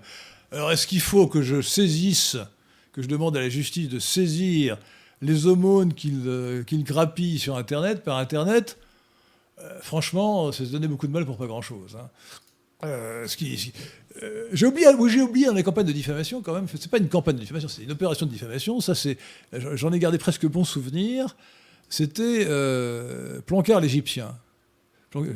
Philippe Plancard dit d'Assac. Pl- Philippe Plancard à l'état civil, que j'appelle Plancard l'Égyptien parce que sa, mère est égyptienne et, et que il est un agent d'influence de l'islam, comme Soral. Et alors là, euh, il m'avait diffamé en m'accusant de pédophilie. Alors je l'ai fait condamner lourdement en diffamation. Et sa défense était de dire Je n'ai jamais prétendu que cela c'est faux, euh, je n'ai jamais dit ça. Alors j'ai apporté les textes, j'ai fait condamner. Et ensuite, il m'a diffamé à nouveau en disant que j'avais commis une escroquerie au jugement en le faisant condamner, en persuadant euh, à tort le tribunal que j'avais été visé alors que je n'étais pas visé. L'escroquerie au jugement, c'est un délit. Donc je l'ai fait condamner pour cette accusation d'escroquerie au jugement. Il a recommencé. Donc je, l'ai fait condamner quatre fois de suite. Et alors, alors qu'en général, quand on fait un, procès en diffamation, même quand on, euh, quand, on, quand on perd, on perd évidemment, le procès en diffamation, ce qui est possible pour beaucoup de raisons, notamment pour des raisons de procédure. Mais euh, lorsqu'on gagne le procès, ce n'est jamais rentable. C'est-à-dire qu'en frais d'avocat, euh, on a au moins autant de dépenses que les recettes que l'on obtient grâce à la condamnation du diffamateur. Eh bien, grâce Philippe Plancard d'Idassac, Plancard l'Égyptien, que je tiens à remercier euh, pour ça, eh bien, c'est un diffamateur rentable. Voilà, Pierre de Tirement. C'est rare, hein Il m'a rapporté de l'argent. Bon. Alors, le malheur, c'est que Conversano. euh, oui, je vous donne d'abord un conseil, à propos de Conversano, Daniel Conversano. Euh, si vous le croisez, marchez sur lui du pied gauche, il paraît que ça porte bonheur. Alors, euh, donc ces, calomnies, alors euh, je n'ai pas eu la force de tout regarder, mais j'en ai, euh, on m'a cité quelques passages de son, émission. Ces calomnies sont sans, intérêt, on va dire. hein. Encore une fois, je ne dis pas que je ne le poursuivrai pas en justice, mais j'hésite beaucoup parce qu'il est insolvable. Hein. Est-ce qu'il faut poursuivre en justice quelqu'un qui est insolvable et qui habite à l'étranger? Ou plutôt traité par le mépris? Bon, tout ça n'a pas beaucoup d'importance. Alors, ça m'amène quand même à, des considérations générales sur la calomnie et, euh, aussi sur euh, l'indécence. Alors d'abord, la calomnie, c'est une arme politique. Tiens, j'aurais dû vous demander de, trouver sur Internet, si vous, pouvez le faire encore, Pierre de Tirmont, l'air de. ah, extraordinaire, l'air du Barbier de Séville de Rossini, l'air de la calomnie. Euh, et on voit le pauvre, le pauvre diable terrassé comme un coupable sous cette arme redoutable euh, tombé, tombé, terrassé. Euh, alors, je, moi, je ne suis pas tombé terrassé sous la calomnie, je la méprise, mais elle peut être assez efficace parce que les gens se disent il n'y a pas de fumée sans feu. Bah si, la calomnie, c'est parfaitement de la fumée sans feu. Le- les gars sont capables d'inventer n'importe quoi pour diffamer, pour salir la personne qu'ils veulent détruire. Vous voyez? Alors, le terrible avantage de la calomnie pour le calomniateur, c'est la répétition. J'ai entendu dire que X faisait ceci, etc. Donc voilà. euh. Euh, donc soyez, soyez prudents en matière de calomnie, évitez de calomnier les gens, bien sûr. euh, et puis surtout, ne croyez pas aux calomnies qui circulent.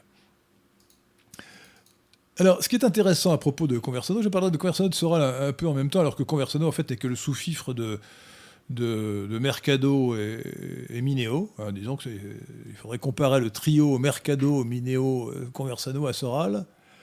Euh, le, le cas est le même d'une autre façon, c'est-à-dire que ce sont des gens qui donnent dans la pornographie, la dégénérescence, l'indécence. Et c'est un comportement cosmopolite. Euh, j'ai fait un article euh, dont je suis avec toute modestie assez fier, qui s'appelle, euh, Pierre de Tiron, il est sur le site lesquin.fr, qui s'appelle Décadence vestimentaire, pourquoi nous, nous nous habillons comme des gueux qui n'est pas du tout, de ma part, une revendication d'élégance. hein. J'essaie simplement, quand je suis en scène, parce que je suis à Radio Athéna, d'honorer euh, ceux qui regardent la radio euh, en mettant une cravate, un costume, voilà, bon, euh, sans prétendre la, moindre élégance spéciale. hein, simplement, j'essaie d'être correct. Le cosmopolitisme, l'idéologie cosmopolitique, fait, efface les frontières entre non seulement les frontières extérieures, physiques, entre le peuple et l'étranger, ce qui fait qu'il est immigrationniste, euh, libre-échangiste, mais les frontières intérieures entre les valeurs et les non-valeurs ou les antivaleurs. Et note, alors, entre le beau et, le laid, entre la vertu et le vice, entre le bien et le mal, et bon, euh, le, euh, la vérité et l'erreur, ou le mensonge, et aussi donc entre la décence et l'indécence, la pudeur et l'impudeur, les fémènes, les et entre le sacré et, le profane. Les fémènes, lorsqu'elles se, euh, euh, profanent l'église, euh, de la Madeleine, en, montrant leurs tétons, eh bien, elles, violent deux, frontières. C'est-à-dire qu'elles elles sont impudiques, elles montrent leur sein en, public, et en même temps, elles profanent un lieu sacré. Ça, c'est typiquement cosmopolite, vous voyez. C'est un comportement cosmopolite qui met en application, sur les travaux pratiques du cosmopolitisme, ça met en application les idées cosmopolites. Eh bien, quand vous avez des gens qui se, présentent mensongèrement comme nationalistes, de droite, Alice Soral d'une part, Mercado Mineo euh, et Con- Conversano Conversano d'autre part, qui sont débraillés euh, et qui sont impudiques, je, je ne peux même pas euh, rapporter les, les ignominies euh, que, Conversano a pu dire. euh, quant, à, quant à Solveig Mineo, euh, elle passe son temps à, taper sur le christianisme, à, prétendre que quand on n'est pas une dégénérée cosmopolite qui se roule dans la débauche, on est, soumis à la charia, la charia chrétienne, la charia blanche. Bon. On a affaire à un comportement cosmopolite. Ces gens-là sont répugnants. Ce sont, euh, en ce qui concerne donc euh, le trio euh, Mercado, Mineo, Conversano, ce sont, disons, pour résumer, des dégénérés cosmopolites judéo-serviles qui sont antichrétiens, antinationaux, et qui sont des agents d'influence au, service de l'État d'Israël et qui nous servent le logiciel occidentaliste qui a été conçu à Tel Aviv pour servir les intérêts d'Israël, pour être profitable aux intérêts d'Israël. Donc, oui, on peut, on peut dire que Conversano, euh, qui est quand même, il faut dire objectivement un minus, hein, euh, est, euh, est une ordure cosmopolite. C'est un dégénéré cosmopolite, judéo-servile. Et, et donc, il n'a aucun intérêt. Aucun intérêt. Il est incapable de développer des idées de manière cohérente et intelligente. Alors, je voudrais non seulement dire du mal de Conversano, j'en ai dit, mais aussi de ceux qui le suivent. Alors je veux bien qu'on suive Conversano de temps à autre par curiosité pour, essayer de, s'amuser un peu. Mais enfin franchement, les gens qui le suivent sont aussi méprisables que lui. Ils se prosternent aux pieds d'un type qui est un pantin, un histrion euh, euh, grotesque. Voilà. Et en plus prétentieux, c'est un, pan, ce type euh, est un pan. Bon. Donc il n'a aucun intérêt. Voilà. Euh, voilà ce que je voulais dire sur Conversano. Donc le, le parallèle, le parallèle entre le trio euh, Mercado, Mineo, Conversano, donc Suavelos, et, et Soral est très frappant. Dans un cas, vous avez Soral, un demi-marxiste euh, érotomane, agent d'influence au service de l'islam. Dans l'autre cas, vous avez des euh, dégénérés cosmopolites euh, judéo- judéo-serviles qui sont des agents d'influence au service de l'État d'Israël. Et qui développent un logiciel frelaté pour subvertir la droite. dans deux sens opposés, si vous voulez. Dans, un cas, euh, c'est au service d'Israël, dans l'autre cas, c'est au service des, euh, musulmans hostiles à Israël, mais je veux dire, la France ne s'y retrouve pas. Ces gens-là doivent être considérés comme des ennemis de la nation, et ceux qui croient encore que ce sont des nationalistes sont des dupes. Euh, égalité et réconciliation, enfin, ça veut dire vivre ensemble, ça veut dire qu'il faut accepter les immigrés, il faut se réconcilier avec les immigrés. Pourquoi nous aurions des torts, nous, les Français de sang, envers les immigrés? C'était une plaisanterie. Voilà. Voilà donc, la calomnie, c'est une chose malheureusement courante. Il faut être imperméable à la calomnie. Euh, à la bonne époque, si j'avais eu des, des laquais, je les aurais envoyés, pour, je les aurais envoyés en Roumanie pour rosser, pour Conversano. Euh, D'ailleurs, il a l'habitude d'être rossé. Apparemment, il est content. Il raconte qu'il s'est fait rosser par X, par Y, plusieurs fois. Euh, il aime ça. Euh, donc, je lui ai renvoyé des, je lui ai des, laquais pour le rosser. Je n'ai pas de laquais, malheureusement. Et donc, je ne peux pas le, faire rosser. Et je, me, je me salirais le poing si je lui donnais un coup de poing, évidemment. Donc, voilà. il est quand même peu probable que je poursuive en justice parce qu'il est insolvable, mais c'est dommage. C'est dommage parce que s'il était solvable, je le ferais avec plaisir. Question suivante. Euh, merci à Mehdi pour son don. Euh, un mot sur l'agression de Zemmour. Enfin, écoutez, vous êtes, vous êtes, vous êtes un plaisantin, monsieur Mehdi. C'est pas une agression. Euh, alors, c'est un sujet intéressant d'ailleurs, qui montre le- la candolisation rampante de, de nos milieux, hein, y compris dans les, les groupes que je fréquente sur Facebook. Attendez, on a craché, sur Zemmour. Zemmour étant une taupe, qui est lui aussi au service de l'État d'Israël, mais je dirais plus ouvertement. Franchement, euh, qu'un Français de sang lui crache dessus au passage, moi, ça ne m'aurait pas choqué. Alors, en l'occurrence, c'était un musulman. Ça n'a aucune importance. Alors, je vais vous dire une chose. Moi, une fois, on m'a craché dessus dans la rue. C'est un juif qui m'a craché dessus en me traitant de raciste et d'antisémite. Je lui ai demandé s'il rejetait le Talmud euh, qui euh, tient les non-juifs pour des bêtes. Et je vous précise que son crachat ne m'a pas atteint. Donc j'ai même pas eu besoin de me saisir le poing en lui donnant euh, un direct dans la figure. Mais j'en ai pas fait un... J'ai pas dit que c'était une agression. C'est grotesque, enfin. C'est grotesque. Donc, ça n'a strictement aucune importance. Le fait, alors le fait extrêmement choquant, c'est que lorsqu'on crache sur Zemmour, ce qui n'a strictement aucun intérêt, ou lorsque on, on, injurie et encore, en termes euh, pas très méchants, Finkielkraut, on en fait un scandale national. Vous voyez très bien pourquoi, parce que ce sont des juifs. Donc les juifs en France, aujourd'hui, ont un statut qui les met au-dessus de, de- de- de- des Français de sang. C'est invraisemblable. C'est incroyable. En l'occurrence, là, c'était un immigré algérien de confession musulmane, enfin je suppose qu'il était algérien, il était peut-être marocain, qui a craché sur un immigré algérien de confession israélite, ça n'intéresse pas les Français de sang. Donc le simple fait que vous éprouviez le besoin d'en parler, excusez-moi, mais c'est lamentable, ça n'a aucun intérêt. Ou alors moi que vous vouliez, justement euh, relever le fait qu'on en ait parlé. Mais j'ai vu sur, Facebook des gens de notre groupe qui disaient oh, c'est scandaleux, etc. On a craché sur Zemmour. Mais enfin, ça n'a aucune importance. Le simple fait qu'on s'en indigne, c'est du délire total. Bon. Indignez-vous plutôt du fait qu'un juif a craché sur Henri de Lesquin. Euh, ça, me paraît, ça, me paraît, ça me paraît plus grave. Moi, je suis un Français de sang. Voilà. Et, je ne suis pas anti-juif, je suis judéo-critique. Voilà.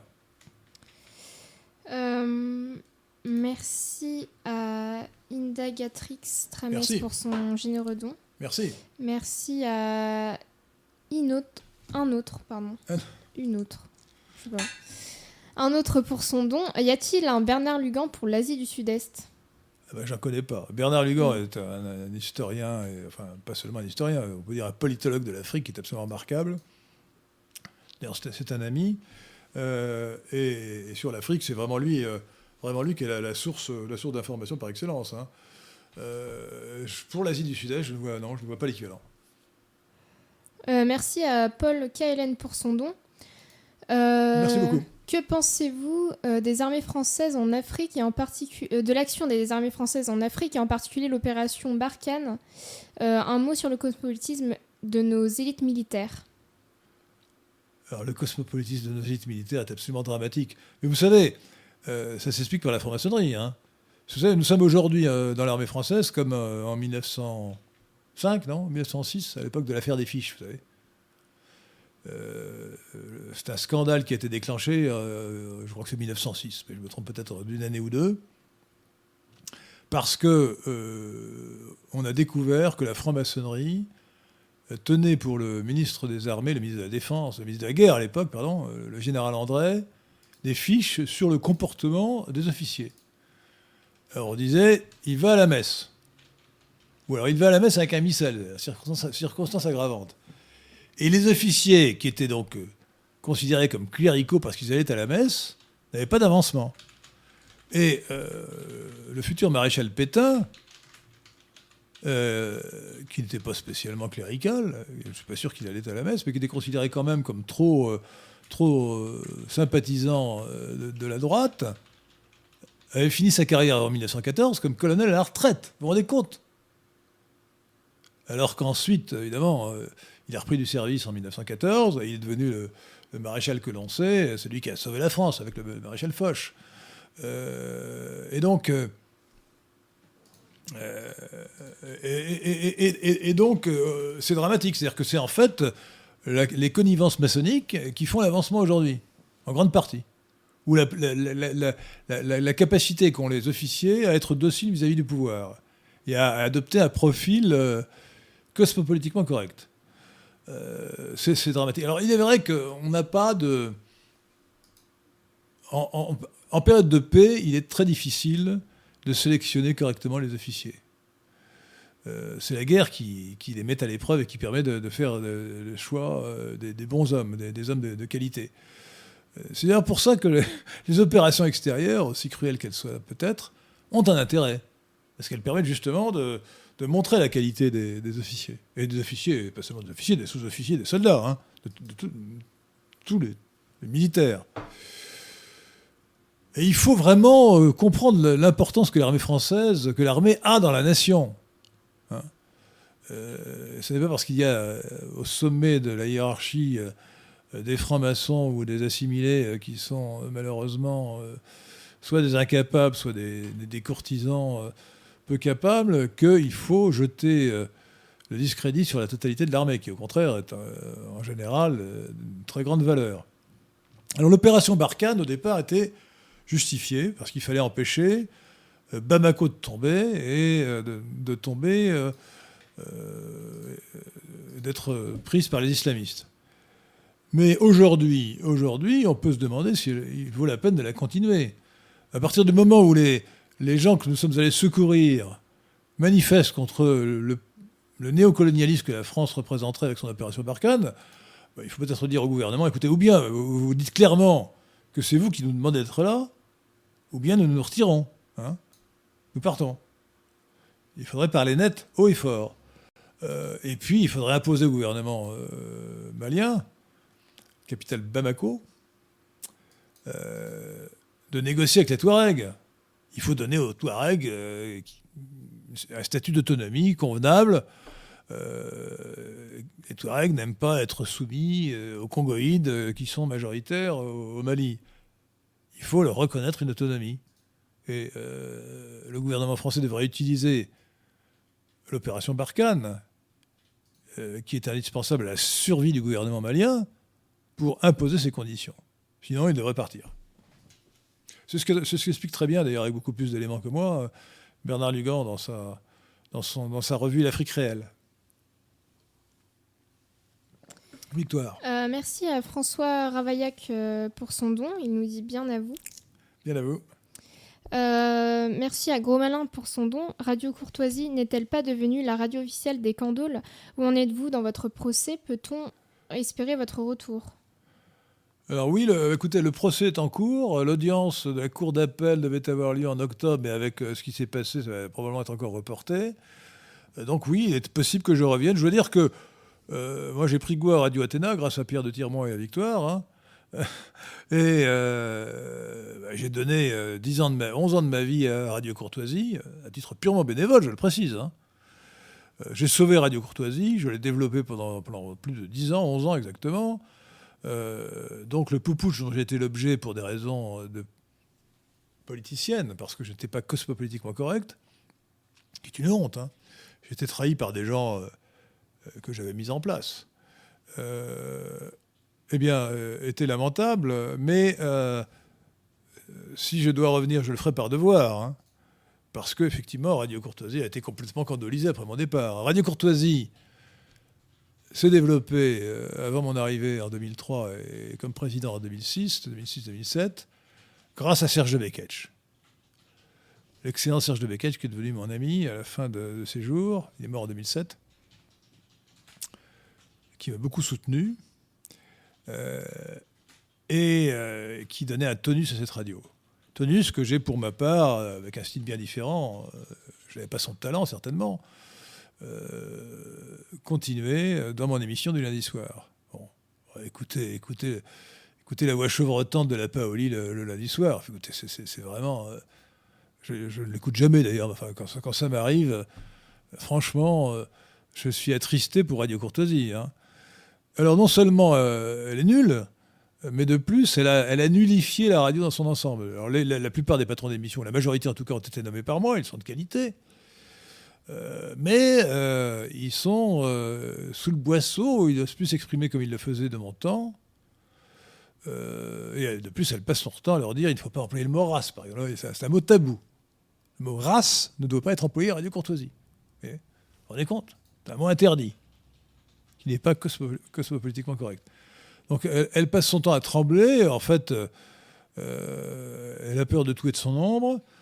Euh, elle est sans talent et sans intelligence. Et donc cette radio a perdu son sel. Elle n'a plus d'intérêt. Honnêtement, aujourd'hui, il n'y a aucun intérêt à écouter Radio Courtoisie, mais, à quelques exceptions près, parce qu'il y, a quand même des patrons d'émissions de grande qualité.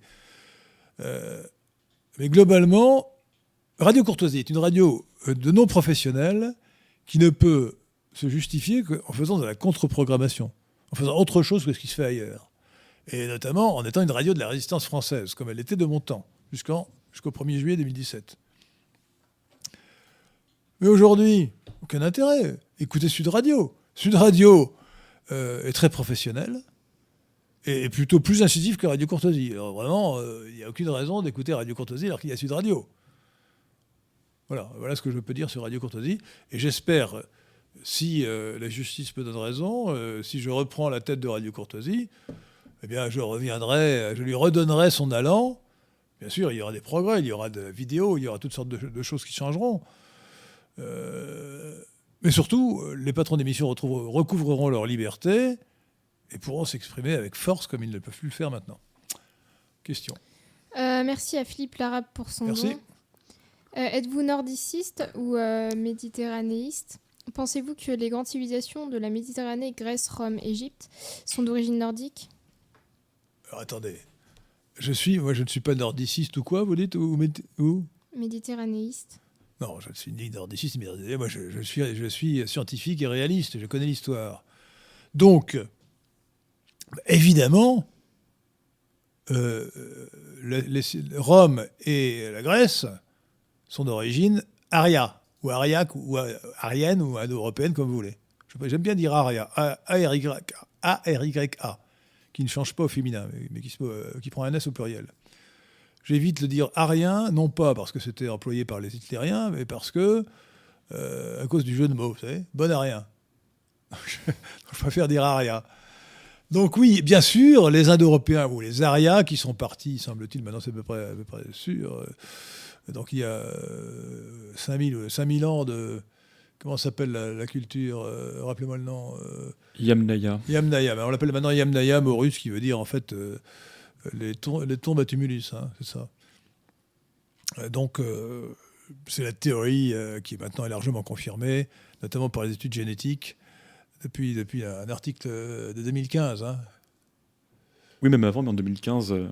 voilà, mais 2015, on a vraiment des, études très précises qui montrent que, donc, entre 3000 et 4000 avant Jésus-Christ, cette culture de Yamnaya, qui occupait les plaines au nord de la mer Noire, donc au sud de l'Ukraine actuelle ou de la Russie actuelle, euh, se sont lancés la conquête du monde. Et euh, cette conquête du monde a continué euh, jusqu'au 19e siècle, avec la conquête de l'Afrique, par leurs descendants. ces, ces, Arias, donc issus de, la culture de Yamnaya représente euh, aujourd'hui à peu près euh, 40 ou 50% du fonds génétique français, d'après les études que j'ai vues dans l'article dans le journal Science, je crois. hein. A eu tué Océan, je sais plus, oui. Non, je crois que c'est, dans Science, il me semble. Euh, donc génétiquement, euh, ils ne sont- ce n'est pas la majorité, mais culturellement, on peut dire que pour l'essentiel, notre culture est aria. Et euh, le christianisme lui-même est un, comme le disait excellemment euh, Feu Yvan Blot, est un helléno-christianisme. Il est profondément, euh, il, reflète profondément le génie antérieur au Christ euh, des peuples arias. Donc oui, euh, la Grèce, les Grecs étaient des arias, les Romains étaient des arias, comme les Gaulois, comme, le- comme les, Germains. Donc nous sommes, des arias, et la Grèce et, Rome étaient arias. En revanche, il n'y en a pas, il n'y en a pas du tout de même de Sumer et de l'Égypte. Les Sumériens n'étaient ni des, Sémi- ni des Sémites, euh, ni des Arias. C'était des Sumériens. Et euh, les, Égyptiens euh, de l'époque n'étaient pas des Ariens non plus. Ils parlaient de, langue, une langue kémito-sémitique, mais pas sémitique. Une langue kémitique, non sémitique, qui était l'origine du copte actuel, de la langue copte, euh, qui est encore parlée euh, dans les cérémonies religieuses des, chrétiens coptes euh, d'Égypte. Copte, d'ailleurs, étant, je crois, une, dé- une déformation de- d'égyptien. Alors, donc, on ne peut pas dire que la civilisation est originaire uniquement des, des Arias. La civilisation est née à Sumer et ensuite en Égypte, pour des raisons d'ailleurs qui se comprennent bien, qui sont des raisons géographiques. Elle est née autour d'un fleuve et grâce à l'irrigation. C'est l'irrigation autour d'un fleuve qui a permis le développement euh, de la culture, dans un pays chaud, et euh, l'apparition des villes qui ont permis le développement donc, de cette civilisation et ensuite de l'écriture. Euh, il y a eu d'ailleurs un peu plus loin, un peu plus à l'est, la civilisation de l'Indus, qui est un peu plus tardive, qui était vraisemblablement faite par des Dravidiens, dont les descendants se trouvent presque tous dans le sud de, l'Inde, de- du sous-continent indien. Voilà, donc non, euh, euh, nous sommes euh, les héritiers aussi euh, indirectement de cette civilisation euh, sumérienne, de cette civilisation égyptienne en partie, surtout de la civilisation sumérienne d'ailleurs. Euh, les, Sumériens ayant été même euh, submergés euh, ultérieurement par des Sémites qui étaient les Acadiens euh, en particulier, les Assyriens. Euh, merci à François Victorien pour son don. Merci. Euh, Robert Brasillac était-il le dernier Perpignanais valable? Le dernier Car- quoi? Perpignanais? Perpignanais, Habitant de Perpignan? J'imagine. Pourquoi, pourquoi, Euh, euh, car, me- Qu'est-ce que vous avez contre les, contre les gens de Perpignan? C'était une très jolie Mais- ville. et car- beaucoup. car j'aime- Monsieur Alliot, est-ce un oie que bon ni père J'ai pas compris. Vous dites, pardon? Ça veut dire en catalan un garçon bon à rien. Écoutez, J'ai euh, pas compris, écoutez, euh, moi, j'espère que Louis Alliot gagnera les élections municipales. Euh, je n'ai pas d'antipathie particulière pour Louis Alliot. Bon, euh, et, je, je souhaite surtout que le mouvement Rassemblement National réussisse à se développer pour euh, que, à terme, euh, s'il y a, euh, comme c'est fort possible, fort probable, même à l'heure actuelle, mais tout peut changer, un duel au second tour de la présidentielle euh, 2022 entre Macron et Marine Le Pen, mais que ce soit Marine Le Pen qui l'emporte. Et donc, évidemment, les succès au municipal de Louis Alliot et d'autres ne peuvent que euh, contribuer à ce succès final de Marine Le Pen. Donc, je ne vois pas pourquoi vous éprouvez le besoin. Écoutez, euh, à l'heure actuelle, il vaut mieux éviter euh, de critiquer euh, le Rassemblement national et ses dirigeants, sauf quand ils font de graves bêtises. Par exemple, ils auraient été un peu ridicules l'autre jour, euh, le 1er mai plutôt, euh, de, de faire une cérémonie à Jeanne d'Arc euh, en portant un masque. C'était grotesque. Porter un masque dans la rue, ça n'a pas de sens. hein. C'est un comportement de paniqueur. Voilà. Euh. Remarque de euh, Lou, euh, Lu, pardon, Luc Ziong. Lesquin doit revenir sur Twitter combattre les ordures confinistes. Euh, Alors écoutez, oui, euh, je peux revenir sur, Twitter, mais ne le répétez pas à Twitter, parce que Twitter m'a banni un tutu personné. Donc je vous signale que si je reviens sur Twitter, ce sera avec un déguisement. Hein? Alors, euh, il paraît qu'on me reconnaît d'ailleurs. Je, vais avoir un style particulier. Il faut dire que si je dis, euh, si je réponds à un gars, euh, rejetez-vous le Talmud euh, qui tient les non-juifs pour des bêtes, alors la formule a été reprise par d'autres, heureusement, et je vous conseille d'ailleurs de la reprendre systématiquement, parce que ça c'est quand même une très belle formule. Je- J'en suis l'inventeur, mais j'en suis très fier. hein. Donc si vous traitez d'antisémite, dites, vous pouvez dire évidemment, bien entendu, que vous n'êtes pas du tout anti-juif, vous êtes simplement judéo-critique et libre d'esprit. Euh, mais ajoutez immédiatement, euh, et vous, rejetez-vous le Talmud qui tient les non-juifs pour des bêtes. Hein et en général, euh, celui qui vous a traité d'antisémite est déstabilisé. Voilà. Question de Monsieur Martini.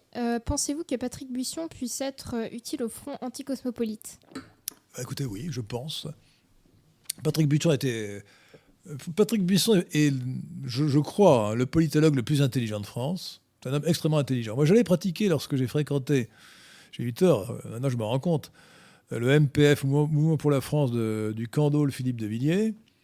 Pendant quelques mois, euh, j'avais été invité au comité stratégique constitué par Villiers à l'époque.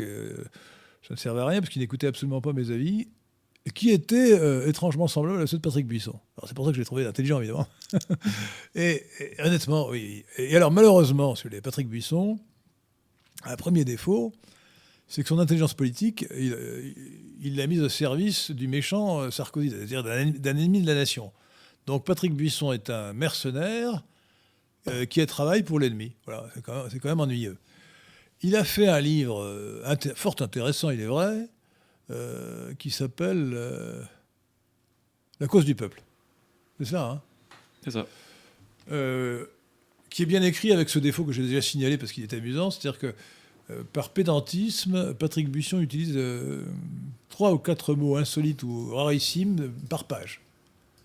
Et donc il faut, il faut et encore les mots vous ne les retrouvez même pas dans un petit Robert, il faut vraiment euh, chercher dans le litret ou sur internet parfois tellement ce sont des mots rares. Alors ce ne sont pas des fautes de français, ce sont des mots qui existent mais qu'on n'emploie jamais. Bon, c'est assez amusant. Alors, plus sérieusement, le problème, c'est que sa ligne idéologique, c'est celle, en gros, de Mélenchon. Enfin, c'est un Mélenchon anti-immigration, quoi. Euh, il, est, euh, il est anti-libéral, euh, il n'est pas national-libéral, il est national-populiste. Mais dans la perspective que j'ai proposée, que j'ai évoquée, du Front anticosmopolite, dans une vidéo que vous trouverez sur ma chaîne YouTube, pas la chaîne de Radio Athéna, la chaîne Henri de Lesquin, et qui est intitulée Front anticosmopolite, euh, le- le- les, leçons euh, des élections européennes de 2019, Front anticosmopolite ou Union de la droite. Et euh, j'ai conclu provisoirement, sans être affirmatif, que pour l'instant, l'Union de la droite ne pouvait prospérer et que donc la seule solution pour battre Macron, c'était le Front anticosmopolite. Et de ce point de vue, ben, Patrick Buisson, euh, d'ailleurs, le- le- je crois qu'il l'avait dit avant moi, mais je, je soutiens que je ne lui ai pas emprunté cette idée. Et d'ailleurs, ce n'est pas le vocabulaire qu'il a employé. Lui, il parle plutôt d'antilibéralisme. Euh, mais en fait, c'est d'anticosmopolitisme dont il faut parler. Donc oui, il peut être utile au front anticosmopolite. Euh, question du chancelier impérial Metternich. Euh, Henri aime-t-il le football et si oui, quelle est son équipe de cœur? Bah, écoutez, euh, euh, franchement, je n'ai pas un grand intérêt pour la balle au pied. Euh, la seule fois où j'ai regardé vraiment beaucoup de, beaucoup de parties de balle au pied, c'est quand j'avais 20 ans ou 19 ans, que j'étais, je faisais un échange, même avant. C'était pour la Coupe du Monde qui avait lieu, qui avait, qui avait lieu à Londres, enfin qui avait lieu en Angleterre.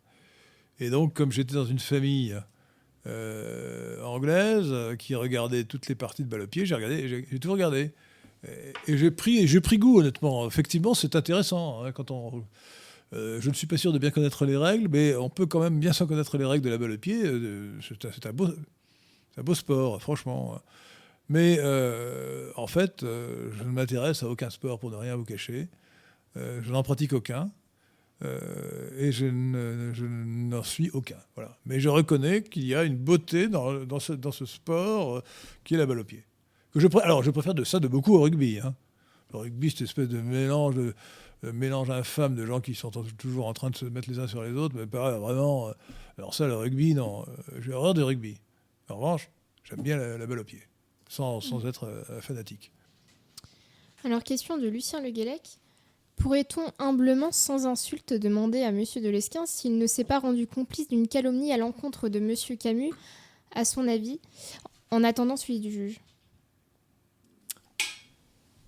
Pas du tout. Alors écoutez, euh, euh, Renaud Camus a poursuivi euh, pour, avoir dit sur Twitter qu'il était pédophile.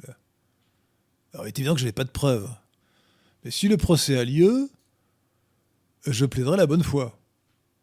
Pourquoi? Parce que il y a des écrits multiples où le sieur Renaud Camus a justifié la pédophilie.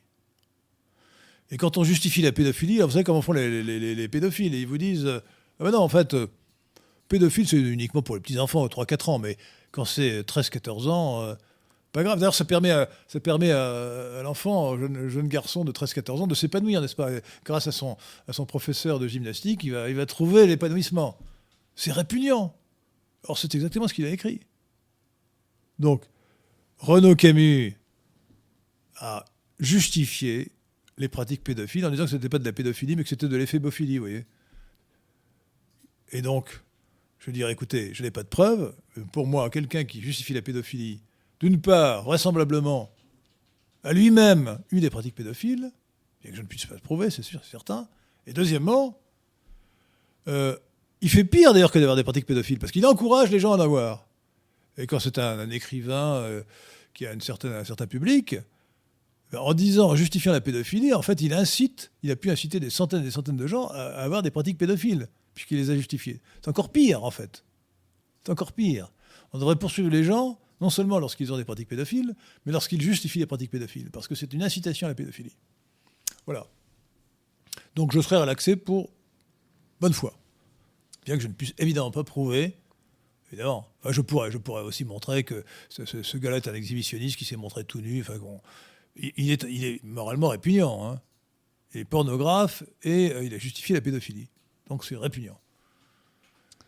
Euh, question de GTHR. Qu'avez-vous tiré comme conclusion de votre entretien avec le cercle Richelieu? Ah bah écoutez, c'est pas, pas à moi de le dire, euh, c'est publié sur Internet. D'ailleurs, Pierre de Tirement, vous pourriez, vous pourriez reprendre cette émission, cette vidéo, euh, de, et la mettre sur, notre sur mon site Henri de Lesquin. Je pourrais la diffuser, effectivement, par, nos, par nos bien. Parce que, bon, le cercle Richelieu sont des gens vraiment très sympathiques. Et d'ailleurs, ils vont m'inviter une nouvelle fois, je crois. Enfin, je suis même sûr.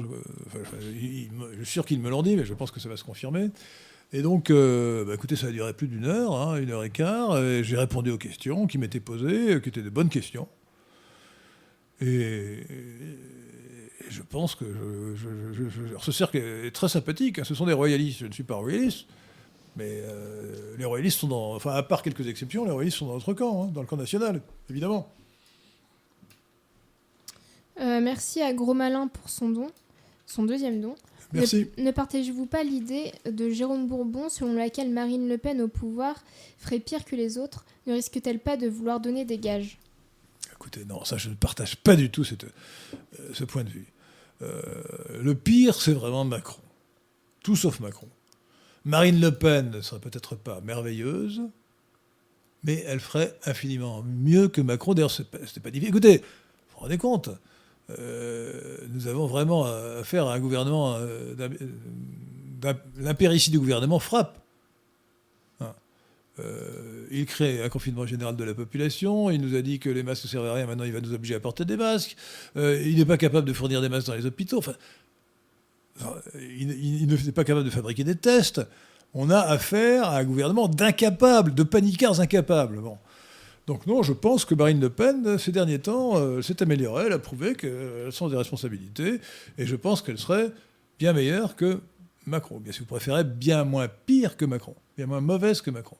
Donc, en tout cas, il ne faut pas tenir ce discours défaitiste. Jérôme Bourbon, vous êtes, vous êtes un ami, mais euh, là, en l'occurrence, c'est faire le jeu de, de, Macron que de dire que Marine Le Pen ne ferait pas mieux. Euh, répétez jusqu'en 2022, TSM, tout sauf Macron. Euh, merci à Alexis le Terrible pour son don. Merci. Euh, soutenez-vous les idées de Vincent Renoir sur le national-socialisme et le Troisième Reich? Bon, pas, du tout. Regardez, regardez ce que j'ai dit sur Hitler. J'ai fait un article qui s'intitule Hitler était socialiste. Hitler était l'ennemi de la France. Hitler était socialiste, et c'était vraiment un socialiste. Hein. Euh, j'en ai fait la démonstration, enfin après beaucoup d'autres, hein, euh, dans cet article, en résumant la question. Donc il était, euh, il n'était pas du tout traditionnaliste en réalité. Sa référence aux Arias ou aux Ariens, sa référence aux Arias était en fait une façon d'attaquer l'héritage chrétien qui est notre véritable tradition. C'était un socialiste, donc un étatiste, un révolutionnaire qui voulait faire table rase du passé et qui voulait créer un homme nouveau. Donc nous n'avons rien de commun quand on est de droite, quand on est nationaliste, on nous ne pouvons rien avoir de commun avec Hitler. Alors, quand je dis que rien de commun, pas exagéré. Hitler aimait les chiens, moi aussi. Hitler euh, n'aimait pas l'art dégénéré, moi non plus. Euh, Hitler, d'ailleurs, je, m'en suis aperçu récemment, j'ai vu des, tableaux. De, c'était pas du tout un, peintre mineur, hein, c'était, il peignait très bien. Hein. Mm. il a fait de très beaux tableaux. Très beaux tableaux. Donc il avait, il avait des qualités, malgré tout. Pas seulement celle d'aimer les chiens. Question suivante. Euh, nouvelle question. non, Vincent Renoir est un homme ah. courageux, mais je ne partage pas ses idées. Hein. Euh, je ne parlerai pas du sujet euh, mais de ses idées sur, le, sur Hitler, elles sont, à mon avis, elles sont absurdes, hein, tout simplement. Nouvelle question de Lucien Le Guélec. Si Noé n'a eu que trois fils, Cham, Sem et Japhet. Cam. Cam. On prononce Cam. D'accord. Les humains qui ne sont ni, euh, ni kamites, du coup, ou chamites Kamites. Kamites. Kamites, ni sémites, ni euh, japhétites, descendent-ils de Noé? Écoutez, non, honnêtement, euh, la Bible, c'est une légende. Hein, donc, je ne sais pas si Noé a existé, mais il n'a pas eu trois fils. Ce qui est sûr, c'est qu'il y a cinq races humaines. Alors les, cosmopolites qui ne veulent pas parler de race, vous dites, la race, c'est une, idée du, du, du 19e siècle. Comme si, d'ailleurs, les idées du XIXe siècle seraient fausses. C'est complètement idiot. Enfin, euh, euh, beaucoup de théories ont été inventées au XIXe siècle, par exemple l'électromagnétisme, donc c'est complètement ridicule. Mais en fait, ce n'est même pas vrai. La race, au sens scientifique du terme, est une notion qui remonte à Linné au XVIIIe siècle. Et la science est un processus cumulatif. Donc Linné, euh, Carl von Linné, au XVIIIe siècle, euh, a défini une taxinomie des espèces du monde vivant. Taxinomie, c'est le terme précis, scientifique, pour parler de classification. Et, donc, euh, il a dit que les espèces se divisaient en races. La race, c'est synonyme de sous-espèces ou de variétés. Donc l'espèce humaine se divise en races, comme euh, la plupart des espèces animales. Il y a, je crois, neuf races de girafes, girafes et ainsi de suite. Bon. Euh, et ce n'est pas vrai que seuls les, animaux domestiques, les espèces d'animaux domestiques ont, des races. Ils en ont plus à cause de la domestication. Mais euh, les espèces sauvages, les loups, euh, les, chimpanzés, et ainsi de suite, ces espèces sont divisées en races. Bon. Donc, c'est Linné qui a fait cette taxinomie en disant les espèces se divisent en races. Au XIXe siècle, bah, la biologie a progressé, les sciences de la vie ont progressé, et Darwin a intitulé son livre de 1858, qu'on traduit, mal par l'origine des espèces, alors qu'en fait il ne s'agit pas de l'origine mais de la jeunesse des espèces. Son livre s'intitule De la jeunesse des espèces, sous l'effet de la sélection naturelle ou conservation des races favorisées dans la lutte pour la vie. Donc c'est en fait la race qui est l'entité qui sert de moteur à l'évolution dans la théorie darwinienne qu'on devrait appeler d'ailleurs Lamarco euh, pour des raisons que je pourrais développer mais qui font un peu sortir du sujet. Simplement parce qu'en fait, euh, la sélection euh, naturelle a été inventée par Wallace et empruntée à Wallace par Darwin, et l'évolution, la théorie de l'évolution, 50 ans avant Darwin, a été inventée par le français Jean-Baptiste de Lamarck. Donc, donc il y a aujourd'hui, alors Carleton Kuhn, qui est mort en 1981, qui était le plus grand anthropologue américain et le plus grand anthropologue mondial d'ailleurs, Carleton Coon, C-O-O-N, a établi la classification définitive des races humaines en soutenant ce qui paraît aujourd'hui encore, malgré ce qu'en pensent beaucoup de généticiens le plus probable, que ces races se sont formées il y a un million d'années dans euh, différents euh, endroits ou lieux euh, de l'ancien monde. Ces cinq races humaines sont la race caucasoïde, la nôtre, la race mongoloïde, celle des Chinois, la race,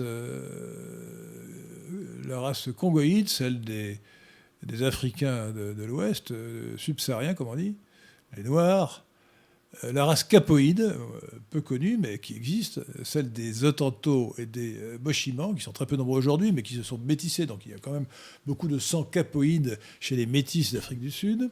Et enfin, la race australoïde, qui est celle des, des, aborigènes australiens, des Papous, des Kanaks, des indigènes des îles Andaman, des, des Védoïdes de, du sous-continent indien et, de Ceylan, des Négritos de, des Philippines. Voilà. Cinq races humaines. Donc, je répète, il faut le savoir. Vous trouverez ça d'ailleurs sur le site, le site lesquin.fr ou sur le site netlib.fr.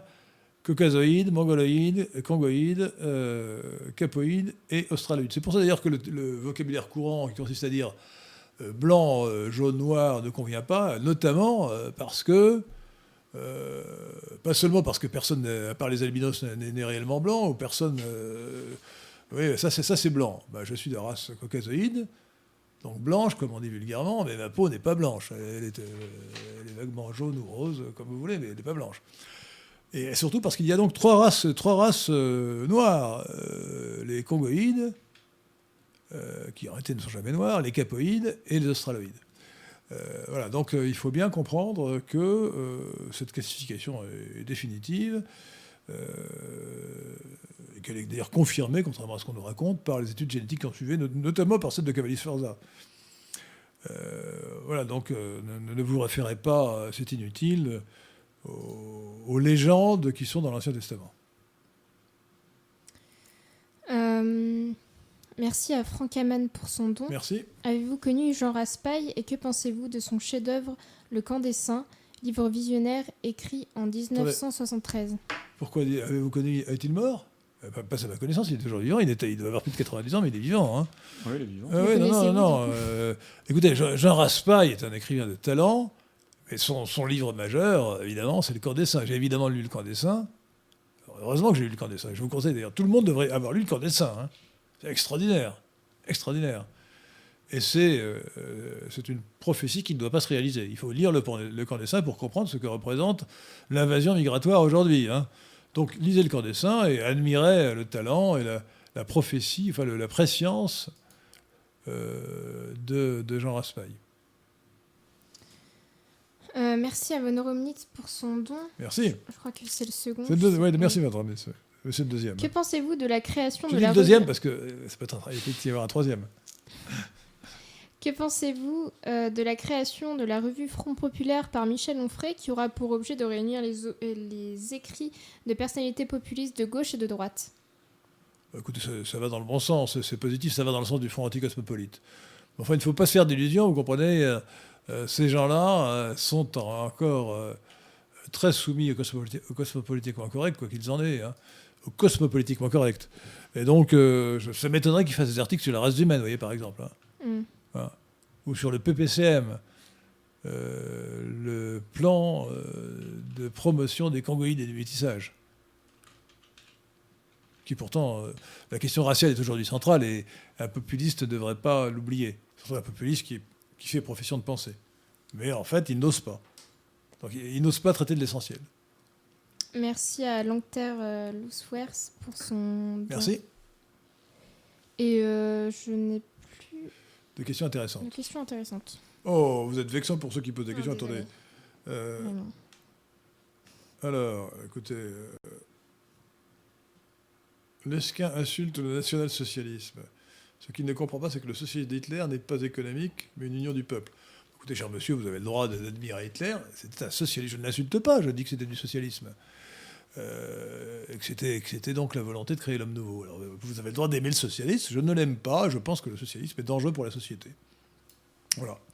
Et, qu'il réduit les libertés individuelles, et qu'en fait, en réalité, il est inefficace économiquement, euh, malgré les mérites qu'on a attribués à la politique économique de, Hitler, qui sont, qui sont surestimés. Lisez les, les mémoires de, de Speer, Albert Speer, qui était le, l'architecte Hitler, qui a ensuite été son ministre de, l'armement, ça m'a beaucoup frappé parce qu'il explique que l'industrie de l'armement allemande vers 1940-41 marchait très mal. Hitler lui a demandé de s'en occuper et Albert Speer a libéralisé. C'est-à-dire s'en rendant, en, redonnant de la liberté d'entreprise, qu'il a réussi à doubler ou à tripler la production d'armement euh, en Allemagne, malgré les bombardements. Euh, ce qui prouve bien que le socialisme, ça ne marche pas. Bien. Euh, j'ai une question de Dédé la Malice. Rappelle, Monsieur Lesquin rappelle souvent le statut des non-juifs dans le Talmud euh, plus rarement les sévices que les juifs font subir au Christ dans le même livre. N'est-ce pas plus grave? Bah, Écoutez, oui, pour un chrétien, c'est peut-être plus grave, oui. Euh, le, Talmud, alors pourquoi le, roi de France, Louis IX, Saint-Louis, qui donc était saint, a-t-il fait, brûler le Talmud en place, euh, en place de grève, je crois en, 13, en 1200, je sais plus, 1235, je crois. Bah, c'est parce qu'un un juif converti, qui donc euh, était un érudit juif, qui parlait le, les langues du Talmud, c'est-à-dire l'hébreu mishnaïque et le Talmud, et le l'hébreu mishnaïque et l'araméen, il avait rapporté les horreurs qui étaient dans le Talmud sur le Christ. Le Talmud explique que Jésus, euh, d'abord Jésus de Nazareth, est, est, issu d'un fils est un bâtard, bâtard procréé, engendré par un légionnaire romain. Euh, la Sainte Vierge serait une putain. Euh, et le, Christ, Jésus, donc, serait pour l'éternité en train de bouillir dans une marmite remplie, euh, une marmite chauffée, chauffée donc sur un feu. en enfer, c'est normal, remplie d'excréments. Donc les, injures à l'égard du christianisme et du Christ sont épouvantable dans le Talmud. Alors peut-être pas dans les versions euh, expurgées du Talmud qui circulent aujourd'hui, hein, mais dans, la vérité, dans le Talmud vrai, complet, c'est infâme. C'est infâme. Euh, voilà, donc euh, pourquoi, n'en parlais-je pas Parce que parce que c'est moins politique, c'est purement religieux. Et moi, je suis, avant d'être un chrétien, je suis d'abord, je, enfin, je, fais de la politique. Et, donc, je veux. et puis surtout, ce n'est pas la bonne façon de répondre à l'accusation d'antisémitisme. Un juif qui vous traite d'antisémite doit s'expliquer sur le Talmud. Il ne peut pas revendiquer le, privilège d'échapper au racisme, alors que si lui-même se recommande d'un ouvrage complètement raciste. C'est logique. Alors, je, donne, je, donne, cet exemple. Euh, regardez sur BitChute, euh, sur ma chaîne BitChute, B-I-T-C-H-U-T-E. BitChute, euh, donc c'est www.bitchute.com, euh, bar euh, channel, canal en anglais, bar lesquin, L-E-S-Q-U-E-N. J'ai fait une, une, vidéo sur une conférence que Pierre de Tiron a mise en vidéo sur la question juive, réinformation sur la question juive. Et je, je parle non seulement du Talmud, qui explique en long, en large et en travers que les non-juifs sont des bêtes, qu'il y a entre le juif et le non-juif plus d'écart qu'entre le non-juif et l'animal, parce que seul le juif est soumis à la loi divine, la Torah, alors que le non-juif, vous et moi, si vous n'êtes pas juif, ne sont soumis qu'à la loi naturelle, comme les bêtes.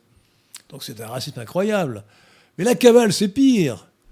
La Kabbale, qui est le troisième, le troisième niveau euh, de la religion juive, au moins pour 80% des juifs, des juifs religieux, affirme que les juifs sont des étincelles de la divinité, la Shekinah, de la présence divine, la Shekinah, euh, dispersées au milieu du fumier des goïms. Alors là, vous voyez, c'est encore pire, c'est-à-dire que les juifs ne sont pas simplement des hommes, ce sont des, étincelles de la divinité. Extrêmement, extrêmement modeste. La paranoïa n'est pas loin. Et, quant aux non-juifs, ce ne sont plus des bêtes, c'est du, du fumier. Nous sommes du fumier. Et euh, il faut quand même le savoir. Vous pouvez le vérifier d'ailleurs dans la notice Wikipédia de, de Yosef. Ovadia Yosef, Y-O-S-E-F, était, a été pendant huit ans le grand rabbin séfarade de l'État d'Israël. Il est mort en 2012, et, en 2012, quand il est mort, 10% de la population israélienne a suivi son cercueil. Vous vous rendez compte? Il était considéré de son vivant comme le plus grand interprète du Talmud, et de la Kabbale, puisqu'il était à la fois talmudiste et kabbaliste, bien sûr. Et il a affirmé, vous le verrez dans la notice en Wikipédia, en anglais c'est plus complet, hein. en français c'est expurgé, qu'il a expliqué carrément que les non-juifs, les goyim, terme de mépris, ne sont nés que pour servir les juifs. Je répète, d'après le grand rabbin d'Israël, Ovadia Yosef, les non-juifs ne sont nés que pour servir les juifs. Et il, nous compare, nous les non-juifs, à des ânes. Vous ne me croyez pas, Victor bah, Vérifiez-le. C'est accessible sur Internet. C'est vraiment en accès libre. Euh, sur Internet, ah, il faut parler anglais, c'est mieux en, anglais, parce que en, anglais, vous avez une notice qui doit faire 50 pages, où on montre en long, en large et en travers le, génie, euh, le, génie talmudique euh, et, et, kabbaliste d'Oved et Yosef. Et ensuite, il y a quand même un chapitre polémique, où on rapporte ses propos ébouriffants, qui vous montrent quelle est la vérité du Talmud, et de la Kabbale. Ce sont des textes absolument délirants. C'est pour ça que je ne saurais, je ne saurais répéter trop que le Talmud est un tissu de sophismes haineux écrits par des cinglés, et que la Kabbale est un tissu de délire haineux écrit par des fous furieux. Voilà, voilà ce qu'on peut penser de ces traités. Très bien. Euh, merci à Théo Caudron pour ses deux dons. Merci à Rob pour son don. Euh, question de Von Romnitz. Les personnes touchées économiquement par le confinement ont-elles le même profil socio-économique que les gilets jaunes? En grande partie, oui. Ah oui. oui. En fait, tout le monde est touché par le confinement, je vous signale. Hein. Euh, vous savez que Warren Buffett, alors nous sommes aux États-Unis, Warren Buffett, qui était un des hommes les plus riches du monde, a perdu, j'ai vu ça dans le journal ce matin, a perdu 50 milliards d'euros. 50 milliards de dollars, pardon. Un peu moins de 50. En quelques jours, il a perdu. Vous vous rendez compte? Faut pleurer sur le sort de, Warren Buffett qui a perdu 50 milliards d'euros, 50 milliards de dollars. Euh, donc en fait, non, lorsqu'il y a un effondrement économique, tout le monde en pâtit, les riches en pâtissent aussi. Hein. Ils sont moins riches. Warren Buffett est moins riche. Et, donc ça n'est bon pour personne. Ça sera bon peut-être pour quelques spéculateurs qui réussiront à, racheter ce qui est tombé bas et à revendre plus cher quand ça va remonter, c'est bien sûr. Mais globalement, c'est essentiellement mauvais pour la plupart des gens, euh, puisque euh, ça entraîne la dépression. Pas la récession, la dépression. Selon toute vraisemblance, il y aura en 2020 en France et dans, beaucoup de pays occidentaux, non pas une croissance, mais une décroissance. Alors qu'on évalue, qu'on évalue peut-être jusqu'à 8%, ça me paraît beaucoup quand même. Enfin, euh, en tout cas, le, PIB, le revenu national, va diminuer. Voilà. Avez-vous encore une dernière question avant euh, que nous clôturions le débat? Guillaume Listrion. Merci. Pensez-vous que le fondement du libéralisme n'est pas un problème en soi, à savoir sa neutralité axiologique morale? Je ne pense pas du tout qu'il y ait une neutralité axiologique morale du libéralisme. Pas du tout. Euh, en fait, le libéralisme est, un, euh, est une auberge espagnole. Hein. Euh, ce que disent les libéraux, dont je fais partie, en étant plus précisément national-libéral, c'est qu'il faut distinguer le droit de la morale. Ce n'est pas, pas de la neutralité axiologique. Ça ne veut pas dire qu'on n'a pas de morale. Ça veut dire qu'on, ça ne veut même pas dire que la, loi doit être indifférente à la morale. Bon, par exemple, la pédophilie est un crime moralement, il faut le punir très sévèrement. Comme le disait euh, l'un de mes maîtres à penser, qui était Julien Freund, le droit, c'est une dialectique de la politique ou du politique et de la morale. Euh, donc, euh, ce sont les théocrates qui veulent réduire le droit à la morale, qu'ils soient d'ailleurs catholiques théocratiques ultramontains, ou musulmans, ou protestants calvinistes théocrates.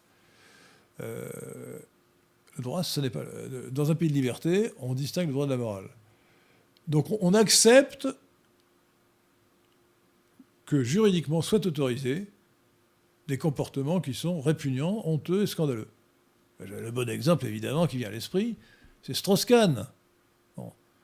Strauss-Kahn est un individu répugnant, échangiste, euh, partouzeur, c'est-à-dire orgiaque, euh, faut-il interdire les orgies et les partouzes? Je ne le pense pas. Il faut interdire la pédophilie, il faut interdire euh, le proxénétisme, certes, euh, il faut interdire tout ce qui est outrage aux bonnes mœurs, mais lorsque dans un lieu privé, j'allais dire un lieu confiné, les adultes consentants font des saloperies, c'est eux que ça regarde. Voilà. S'ils sont consentants qu'il n'y a pas de violence, ce ne sont pas des enfants, ils, ont, ils sont majeurs, ils ont tous plus de 18 ans. Euh, eh bien, je pense que la loi doit autoriser. D'ailleurs, la loi autorise. Donc Strauss-Kahn n'a jamais violé Nafissato Diallo. Bien sûr. Il a été victime d'un complot, le malheureux, si j'ose dire. Euh, Strauss-Kahn, évidemment, euh, a fait des partout, mais il n'était pas proxénète. Donc le procès qu'on lui a fait est un mauvais procès. Donc il faut dire, je condamne, puisque c'est public, je condamne moralement cet individu répugnant, qui est un orgiaque partouzeur, ou partouzard, d'une part, et un échangiste qui est particulièrement ignoble à mes yeux. Un échangiste, c'est ce que c'est. C'est-à-dire, il vient avec euh, une femme et il échange avec la femme de l'autre. Bon, il, paraît qu'il y a des. Alors peut-être qu'on pourrait d'ailleurs interdire les cercles échangistes. Ça me paraît quand même. Euh, euh, abusif de les, autoriser. Que les gens organisent chez eux des, parties à quatre en, échangeant, etc., ça ne nous regarde pas. Mais que ce soit euh, organisé de manière commerciale, ça serait peut-être une chose à interdire. Je ne, l'affirme pas, mais je trouve qu'en faire un commerce, c'est abusif. Ça ressemble un peu au proxénétisme. Hein. Euh, voilà. Mais voilà, le droit et la morale ne se confondent pas, donc le libéralisme n'est pas neutre. le libéralisme est une doctrine qui affirme la liberté individuelle. Euh, j'ai d'ailleurs répondu dans, cette, euh, dans cet entretien avec le cercle Richelieu euh, que le libéralisme bien compris conduit au nationalisme, de même que le nationalisme bien compris conduit au libéralisme. Le libéralisme bien compris, Pierre Manant, qui est un, penseur national-libéral sans le savoir peut-être, vient de le dire. les libertés, le libéralisme ne peuvent s'épanouir que dans le cadre national. C'est ce que malheureusement une partie des libéraux qui sont sectaires et qui sont cosmopolites ne comprennent pas. Euh, il y a un dernier don, merci à ah, un autre pour son don. Maîtrisez-vous des langues anciennes et étrangères? Euh, Maîtriser, alors je, non, je, maîtrise, je maîtrise. Est-ce que je maîtrise la langue française d'ailleurs? J'essaye de maîtriser la langue française, c'est déjà beaucoup. Dans les langues étrangères, j'ai étudié, euh, j'ai étudié le latin, et malheureusement pour des raisons anecdotiques, je n'ai pas fait de grec, et je regrette beaucoup. Euh, je n'ai pas étudié le grec ancien. En revanche, j'ai étudié le latin. Et donc, euh, j'ai fait des versions latines. Je suis à peu près capable de déchiffrer avec un dictionnaire. Avec, le, mm. avec le Gaffio, je peux, je peux faire encore une version latine aujourd'hui. Euh, comme langue étrangère vivante, j'ai appris deux langues, l'anglais et l'espagnol. Je ne pratique très peu l'espagnol, mais comme c'est une langue romane assez proche du français, j'arrive assez bien à lire un texte espagnol. Quant à l'anglais, je lis très bien l'anglais. Euh, enfin, très bien, je lis bien l'anglais. Euh, je le parle mal, mais je le parle un peu. Euh, je suis capable de dire, par exemple, le titre, le titre de, de La jeunesse des espèces, qu'on traduit par l'origine des espèces. Je vais le dire en anglais, comme ça vous verrez. Mm. Mon accent n'est peut-être pas parfait, mais que je parle un peu anglais. On the origin of species, by the means of natural selection, or, or euh, or, euh, or, euh, attendez, or, or, the, or, or, the, or the conservation of races, of favored races in the struggle for life, or, or the conservation, the conversation, the preservation, the preservation, the preservation, conservation, or the preservation of euh, favored races in the struggle for life. Donc en français, euh, de la jeunesse des espèces, euh, sous l'effet de la sélection naturelle ou conservation des races, favorisées dans la lutte pour la vie. Mm. Donc, non, j'ai bien l'anglais. je, je m'arrive de le parler malheureusement, mais le moins souvent possible. mais enfin, à l'étranger, malheureusement, le français a connu un tel déclin pendant ma vie que depuis 50 ans, c'est effrayant. Hein.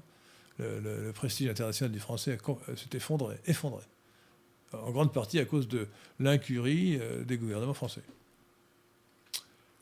Voilà. Très bien. Bah, écoutez, chers amis, euh, je vous donne rendez-vous pour ma part dans deux semaines, donc le 19 mai à Radio Athéna, euh, à 19h aussi. Et je pense que la semaine prochaine, euh, semaine B, ce sera, euh, ce sera vous, peut-être, euh, Pierre de Tirement On verra, Adrien sans doute, peut-être moi, on verra. Adrien si... ou bien Pierre de Tirement. Il faut qu'avec Thierry Marin, nous préparions une émission sur la, criminalité et la question raciale, ça serait intéressant. Criminalité et question raciale. Ouais, un lien tendu, mais intéressant à faire. Ah, c'est un sujet très intéressant.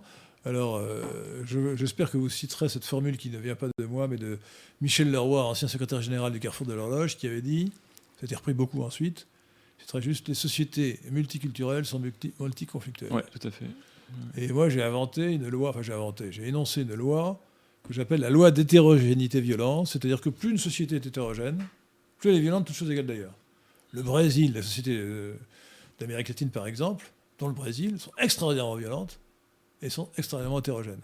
L'Inde, qui a inventé la non-violence, justement parce qu'elle était violente, est d'une violence extraordinaire. Et c'est le pays, euh, pays immense, 1,3 milliard d'habitants, qui est le plus hétérogène au monde.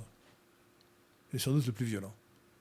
C'est-à-dire, en, France, quand on tue 10 euh, personnes, c'est dramatique. En Inde, euh, c'est souvent 1000 personnes qui sont massacrées quelque part, dans un, au fin fond du Bihar ou du Gujarat, tout le temps. Enfin, c'est extrêmement violent. Et le système des castes a été inventé justement pour réduire la violence entre euh, ces populations si différentes. Je me demande d'ailleurs si Narendra Modi, qui m'a déçu en imposant un confinement parfaitement artificiel et injustifié en Inde, qui est pourtant un chef populiste euh, avéré, ne l'a pas fait dans un but politique, pour affirmer son autorité sur l'ensemble de l'Inde, euh, y compris dans les endroits les plus reculés, les plus éloignés de, de la capitale. Voilà, Merci chers, euh, merci, chers auditeurs de Radio Athéna. Merci à tous ceux qui nous ont fait des dons. N'oubliez mm. pas de mettre un, pouce bleu, c'est ça, sur, euh, sur l'émission. Est-ce que je l'ai fait moi-même d'ailleurs hein, Parce que je la, regarde, en même temps. Euh... Pouce vers le haut, parce que les pouces vers le bas sont bleus aussi en fait. Pardon? Un pouce vers le haut, parce que les pouces vers le bas sont bleus ah aussi. alors un pouce, bleu, rouge. un pouce bleu vers le haut. à mettre un pouce vers le bas. Un, pouce, un pouce bleu vers le haut. Abonnez-vous à Radio Athéna si vous n'êtes pas encore abonné. Abonnez-vous à Radio Athéna. Euh, il suffit d'avoir euh, une adresse électronique euh, Gmail, hein, gmail.com, ce qui n'est pas difficile à créer. Et puis, bah, cotiser sur Tipeee. vous pouvez cotiser directement sur Superchat. Par YouTube, mais vous pouvez cotiser aussi sur Tipeee parce que l'argent est le nerf de la guerre. Radio Athéna a besoin d'argent pour se développer et pour, même pour subsister, pour survivre. Merci, chers auditeurs.